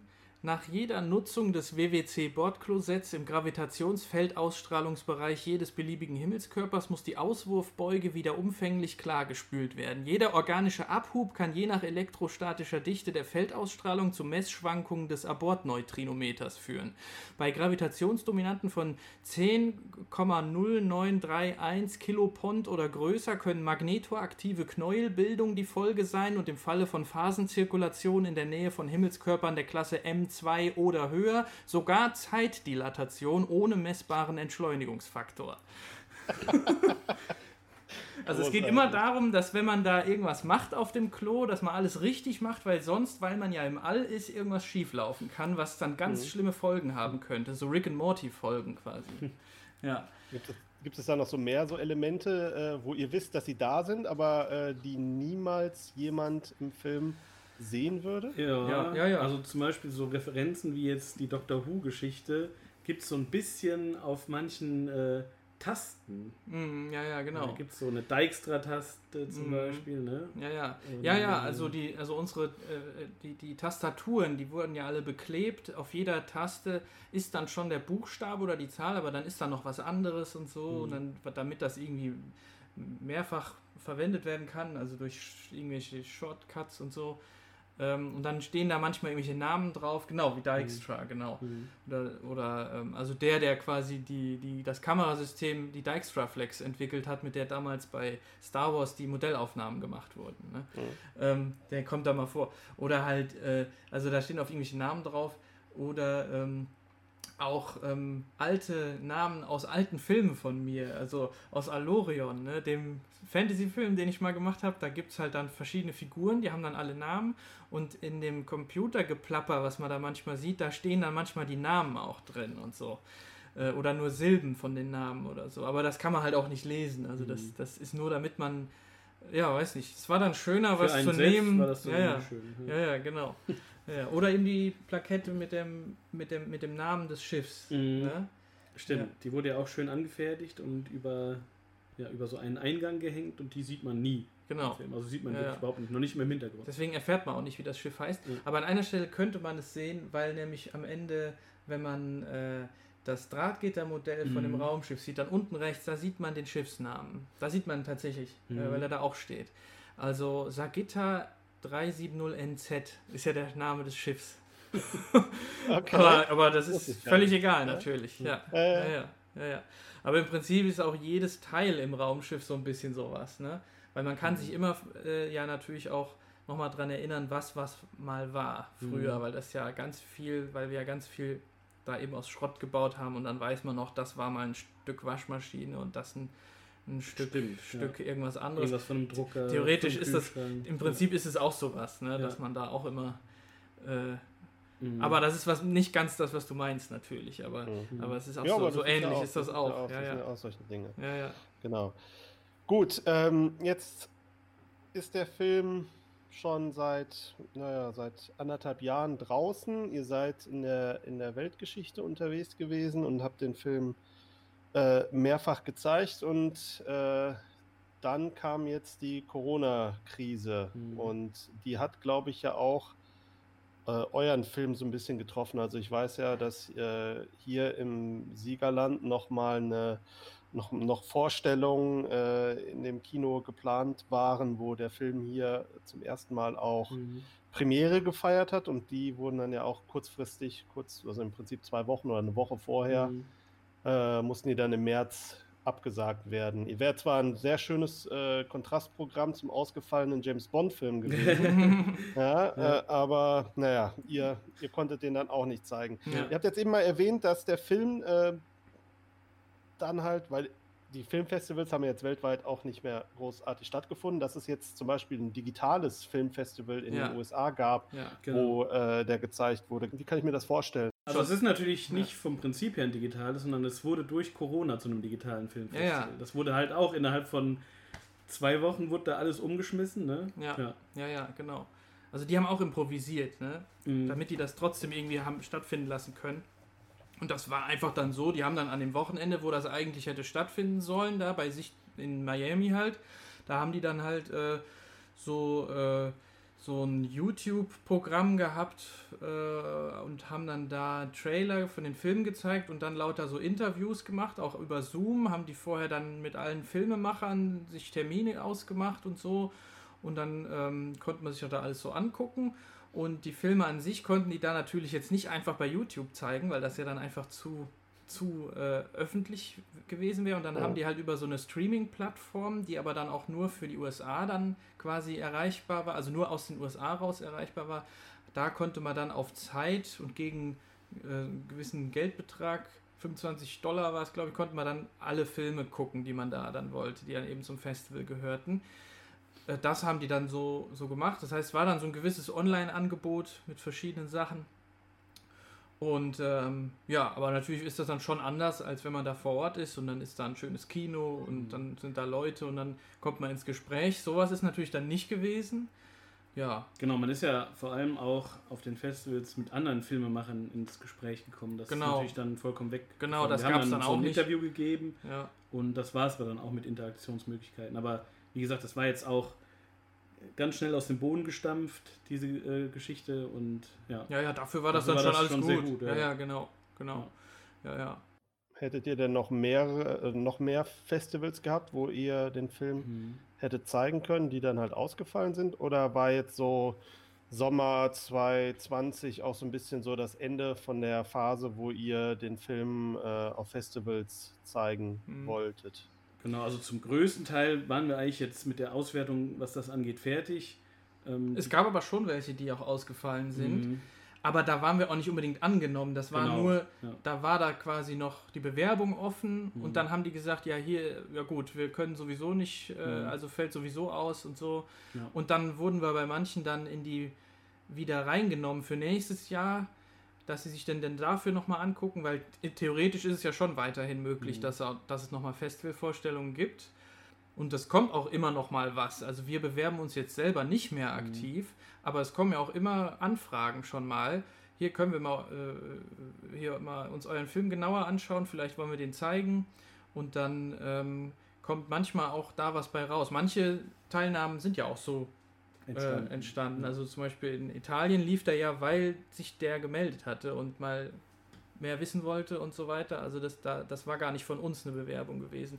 Und das kann, das gibt es jetzt auch immer mal. Also ähm, jetzt, jetzt letztens hat sich auch noch mal da einer gemeldet und so. Dann kann das auch noch mal was sein. Aber im Prinzip ist es schon so, ähm, das ist jetzt eigentlich die Festivalphase und wenn noch was kommt, ist schön, muss aber nicht, weil das Wichtige, was äh, dabei rumkommen sollte, ist ja auch jetzt rumgekommen, dass wir eben mit dem Weltvertrieb zusammengekommen sind. Äh, das war ja dann in Boston, also Anfang diesen Jahres.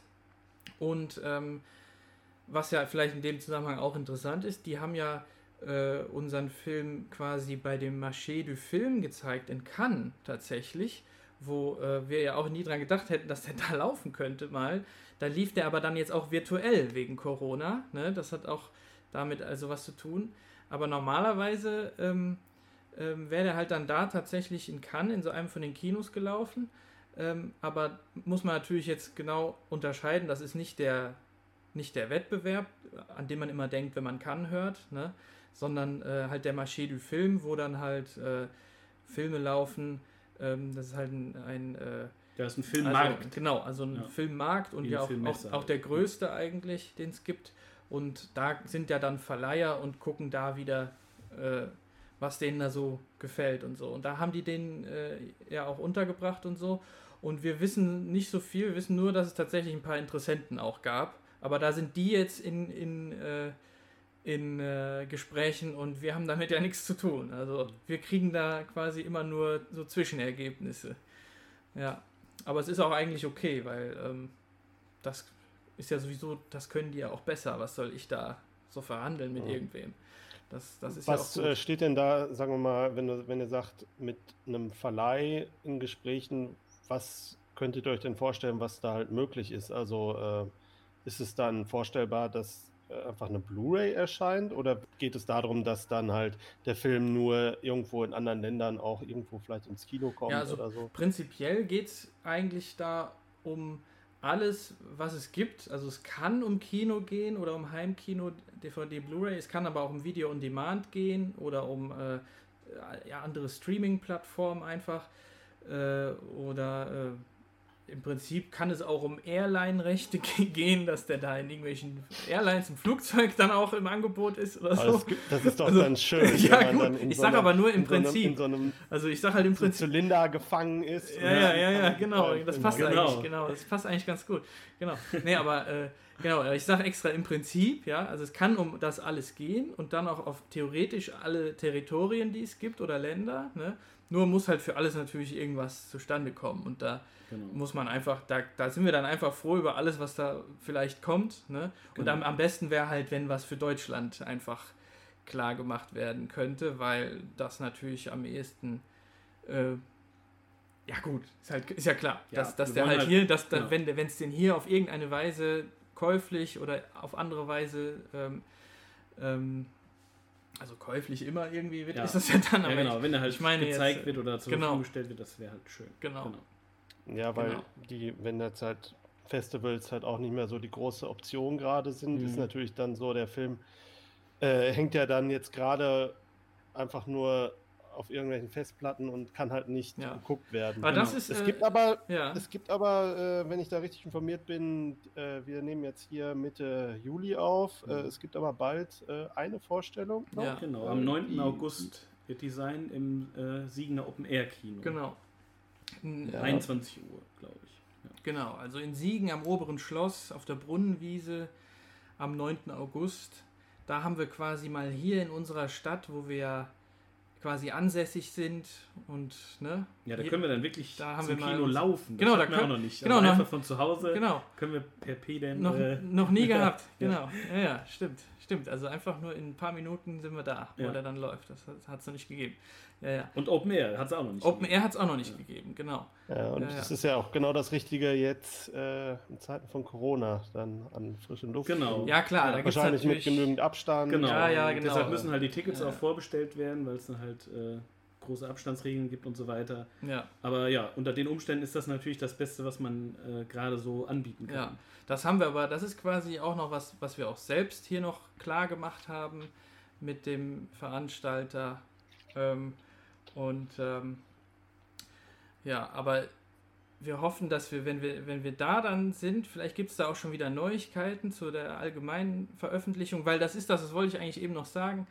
Du ähm, äh, meintest ja eben, der Film ist seit anderthalb Jahren raus. Das stimmt ja eigentlich schon, aber nicht ganz, weil er war halt auf Filmfestivals, wie du ja schon sagst, aber richtig raus ist so ein Film ja erst, wenn er, wenn er wirklich released ist im Sinne von einer Veröffentlichung, ne, wo man dann wirklich sagen kann, jeder, der will, kann theoretisch äh, irgendwie sich den kaufen oder sich den irgendwo angucken. Das ist ja im Moment immer noch nicht ganz möglich, ne, oder noch nicht so möglich. Ähm, ähm, und äh, das, ähm, da hoffen wir halt jetzt auch noch drauf, ne, da, ähm, Mhm.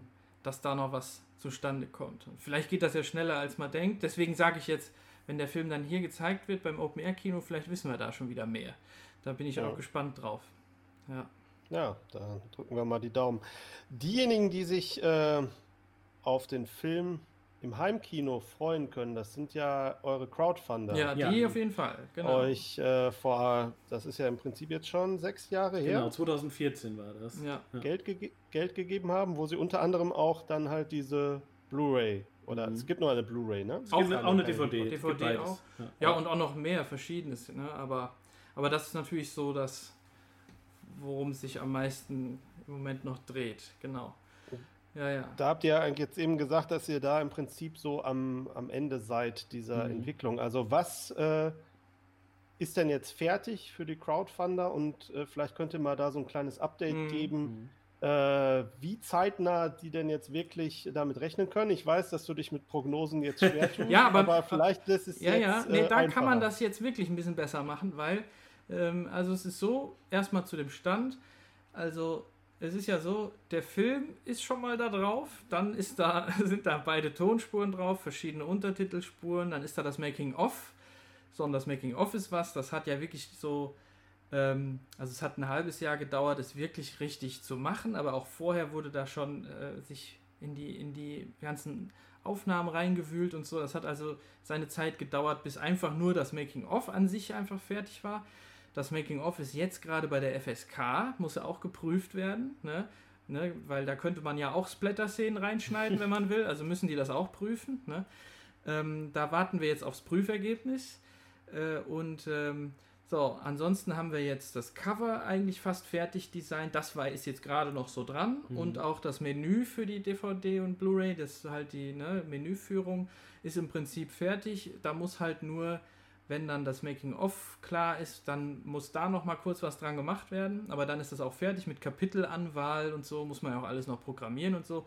Das war ist das das ist jetzt im Vergleich zu äh, dem Film oder zum Making-of an sich wieder nicht so viel Arbeit, aber das muss ja trotzdem auch noch alles gemacht werden. Ne? Aber eigentlich sind wir da mit allem jetzt durch und den Audiokommentar haben wir ja auch noch da drauf. Ne? Ja. Und zusätzlich haben wir noch ein Hörspiel zum Film gemacht, weil, weil das ja auch damals mit äh, zur Auswahl stand. Das musste ja auch gemacht werden. Das habe ich letztes Jahr schon fertig gemacht und auch noch der Soundtrack so als bisschen aufbereitetes Soundtrack-Album. Und das gibt es aber nicht physisch, sondern nur zum Download dann für die Crowdfunder. Ja. Und dann, wir wollten gerne auch, dass das alles gleichzeitig dann als großes Paket rausgeht und nicht irgendwie, dass einer schon ein Hörspiel hat und kann den Film noch nicht gucken. Das ist auch irgendwie komisch, oder? Mhm. Und deswegen sollte das Ja. alles schön zusammen dann da raus und so. Und da, ja, und jetzt ist eigentlich nur so, wir warten, bis, bis das Prüfergebnis da ist von der FSK und ähm, machen jetzt die nächsten Tage noch das Cover fertig. Ja, Und dann, und dann äh, kommt das ins Presswerk. Genau, genau. Und dann wird das gepresst oder gebrannt. Ich weiß nicht, wird es Mhm. eigentlich gepresst oder gebrannt? Ja, kommt drauf an. Ja. Müssen wir noch. Äh, Müssen wir noch sehen. Ja. Ja. gut. Aber je äh, nachdem, wie viele wir machen. ja. Und dann müssen wir noch äh, Luftpolstertaschen bestellen. Das können wir auch jetzt schon mal machen. Mhm. Und dann äh, müssen, die, müssen wir die alle eintüten und beschriften. Dann kommt da noch irgendwas da rein. Noch, noch ne? Dann kommt das da rein. so, und dann, und dann bringen wir es irgendwann zur Post. Ja. Ja. Vielleicht könnt ihr noch mal ganz kurz erklären, ähm, das sind ja jetzt eigentlich nur Blu-rays für die Crowdfunder Ja. und es, es gibt ja keine Möglichkeit jetzt, wenn man jetzt sagt, äh, der sich der das jetzt vielleicht hört und sagt, boah, äh, hätte ich auch gerne, Mhm. könnt ihr mir nicht eine mitmachen und Mhm. äh, mir einfach schicken? Das ist ja nicht möglich. Mhm. Könnt ihr da vielleicht so den Hintergrund erklären, warum äh, sowas nicht machbar ist? Ja, das liegt jetzt vor allem daran, dass wir eben den Film an den äh, Weltvertrieb gegeben haben und die sich ja darum kümmern, Leute zu finden, die dann den Film auch verkaufen wirklich am Ende. Und da können wir jetzt nicht einen Parallelmarkt aufmachen und das Ding noch weiterverkaufen. Genau, wir mussten Also- auch quasi diese Limited Edition mussten wir auch natürlich absprechen Mhm. ne, mit dem Weltvertrieb, mit den Leuten. Mhm. Also da mussten, das können wir nicht einfach so machen jetzt, ne, sondern wir mussten dann schon erstmal klären, hier, wir haben noch die Crowdfunder, das müssten wir schon machen hier. Ne, ähm, das war quasi auch eine Bedingung, ne, dass wir überhaupt äh, zusammenkommen konnten. Und dann haben die aber auch gesagt, ja, ist kein Problem, dann macht ihr das für die und so. Ähm, aber wir haben jetzt nicht irgendwie, wir haben jetzt nicht mehr quasi das Recht, einfach irgendwie so unseren Film zu verkaufen. Ne? Ja. Das können wir nicht Ja. machen. Ja. Ist ja auch logisch eigentlich. Genau, Aber- ist ja auch klar. Genau, deshalb hoffen wir Ja. auch, dass es früher oder später dann halt wieder in Deutschland auch eine Möglichkeit gibt, oder halt auch weltweit, den Film zu erwerben. So lange muss man dann eben halt warten, aber ja, so haben halt die Crowdfunder dann auch äh, einen sehr großen Bonus und sind dann die einzigen, die den sich anschauen können Ja, in der Ja. Zeit. genau. Ja gut, und äh, ihr habt, glaube ich, auch noch so, so, so, so Raumschiffmodelle, hattet ihr ja auch Ja, ja. mal Mhm.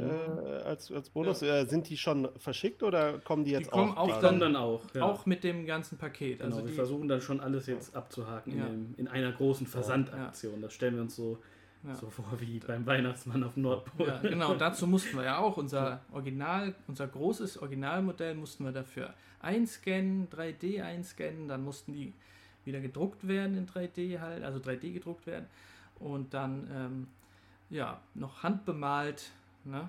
Und dann haben die so ein ja, noch so eine so eine so ein schönes Ding, wo die noch so draufstehen können Mhm. und äh, ja, Wie viel Ja, habt ihr davon hergestellt? also so viele sind das gar nicht, ne? Also Acht oder was? Irgendwie acht oder so, Ja. genau. Hm. Ja, ja. Genau. Dann selber, selber bemalt. Ja, ja. Unikate. Ah, Ja, ja. Mit derselben Also Farbe, mit derselben Farbe so auch, ne? Die wir Ja. immer benutzt haben. Gut, ich würde sagen, das klingt ja schon mal gut. Also für eure Crowdfunder, die können sich jetzt auf jeden Fall zeitnah auf äh, Post von euch Mhm. freuen. Ich denke mal, dass wir so den, den Werdegang eures Films jetzt hiermit, glaube ich, ganz gut äh, abgeschlossen haben. Was ich noch habe, ist unser kleines Gewinnspiel, was ich am Anfang versprochen habe. Und zwar könnt ihr das Filmposter in äh, A1, wenn ich Mhm. das richtig Mhm. verstanden habe, gewinnen zu dem Film Das letzte Land. Und äh, wir haben das gerade im Vorfeld kurz besprochen. Also äh, ihr könnt zwei Poster gewinnen zu Das letzte Land. Und jetzt steht noch so im Raum, ähm, ob ihr das vielleicht von den Filmemachern signiert haben wollt oder nicht, weil äh, ihr, ihr sagtet ja im Vorfeld, äh, dass euch das ein bisschen komisch ist, ob das überhaupt ein Mehrwert ist oder ob es dann eine Verschandelung ist, wenn, ihr eure, Ja. wenn ihr eure Unterschrift da draufsetzen würdet. Also das könnt ihr selber entscheiden. Vielleicht gebt ihr das kurz in der E-Mail an, wenn ihr mitmachen wollt. Also zwei Poster signiert oder nicht zu das letzte Land. Schickt bitte eine E-Mail mit dem Betreff das letzte Land an gewinnspiel.schundkritik.de und schickt einfach die E-Mail, dann könnt ihr da mitmachen. Die Teilnahme ist wie immer ohne Gewähr. Haha. ich wollte das schon immer mal sagen. Ah, sehr schön. Ich beneide Äh, dich darum. Genau. Und ja, vielleicht habt ihr ja Glück. Das Poster ist sehr schön. Ich habe es selber auch äh, an meiner Wand hängen. Zwar nur in A2, weil ich jetzt nicht so viel Fläche habe, aber äh, ja, es hängt seit der Premiere im Siegerland hängt es hier. Ja, Sehr eine gut. große Ehre. Ja, sehr gut, sehr gut. Genau, Ja, genau, ja. genau. Ja. Ja, ähm, ich würde sagen, ich bedanke mich, dass ihr die, euch die Zeit genommen habt und dann, dass wir quasi unser kleines Projekt mit dem, mit dem Schundcast, dass wir da halt nochmal den zweiten Teil machen konnten und damit quasi dieses offene Ding nochmal Ja, abgeschlossen ja, haben. sehr gerne. Ich habe Ja. auch immer, immer wieder dran gedacht. Aber irgendwie war es ja auch gut, je länger man noch, noch gewartet hat, desto mehr gab es ja dann auch doch zu erzählen nochmal am Ende. Ja. Ne? ja. Genau. Das Ja. ist halt doch, man denkt dann immer so, ah ja, die spannende Zeit ist der Dreh oder so. Mhm. Und äh, danach, ja, was kommt denn da noch? Ja, das ist ja dann nur, nur der Ton. Mhm. Ja, aber äh, man, man, man merkt ja dann auch äh, bei dem Gespräch jetzt, dass es da halt auch sehr viele interessante Stories zu Mhm. erzählen gibt und Mhm. so kleine Anekdoten, wo man so auch so denkt, so ja, wenn die Garage unbedingt mal in einen Science-Fiction-Film muss, dann hat sie das jetzt geschafft. Genau. Gut, ich würde sagen, ich bedanke mich und ja, wir hören uns beim nächsten Mal. Ja, danke Tschüss. ebenso. Tschüss. Danke auch. Tschüss.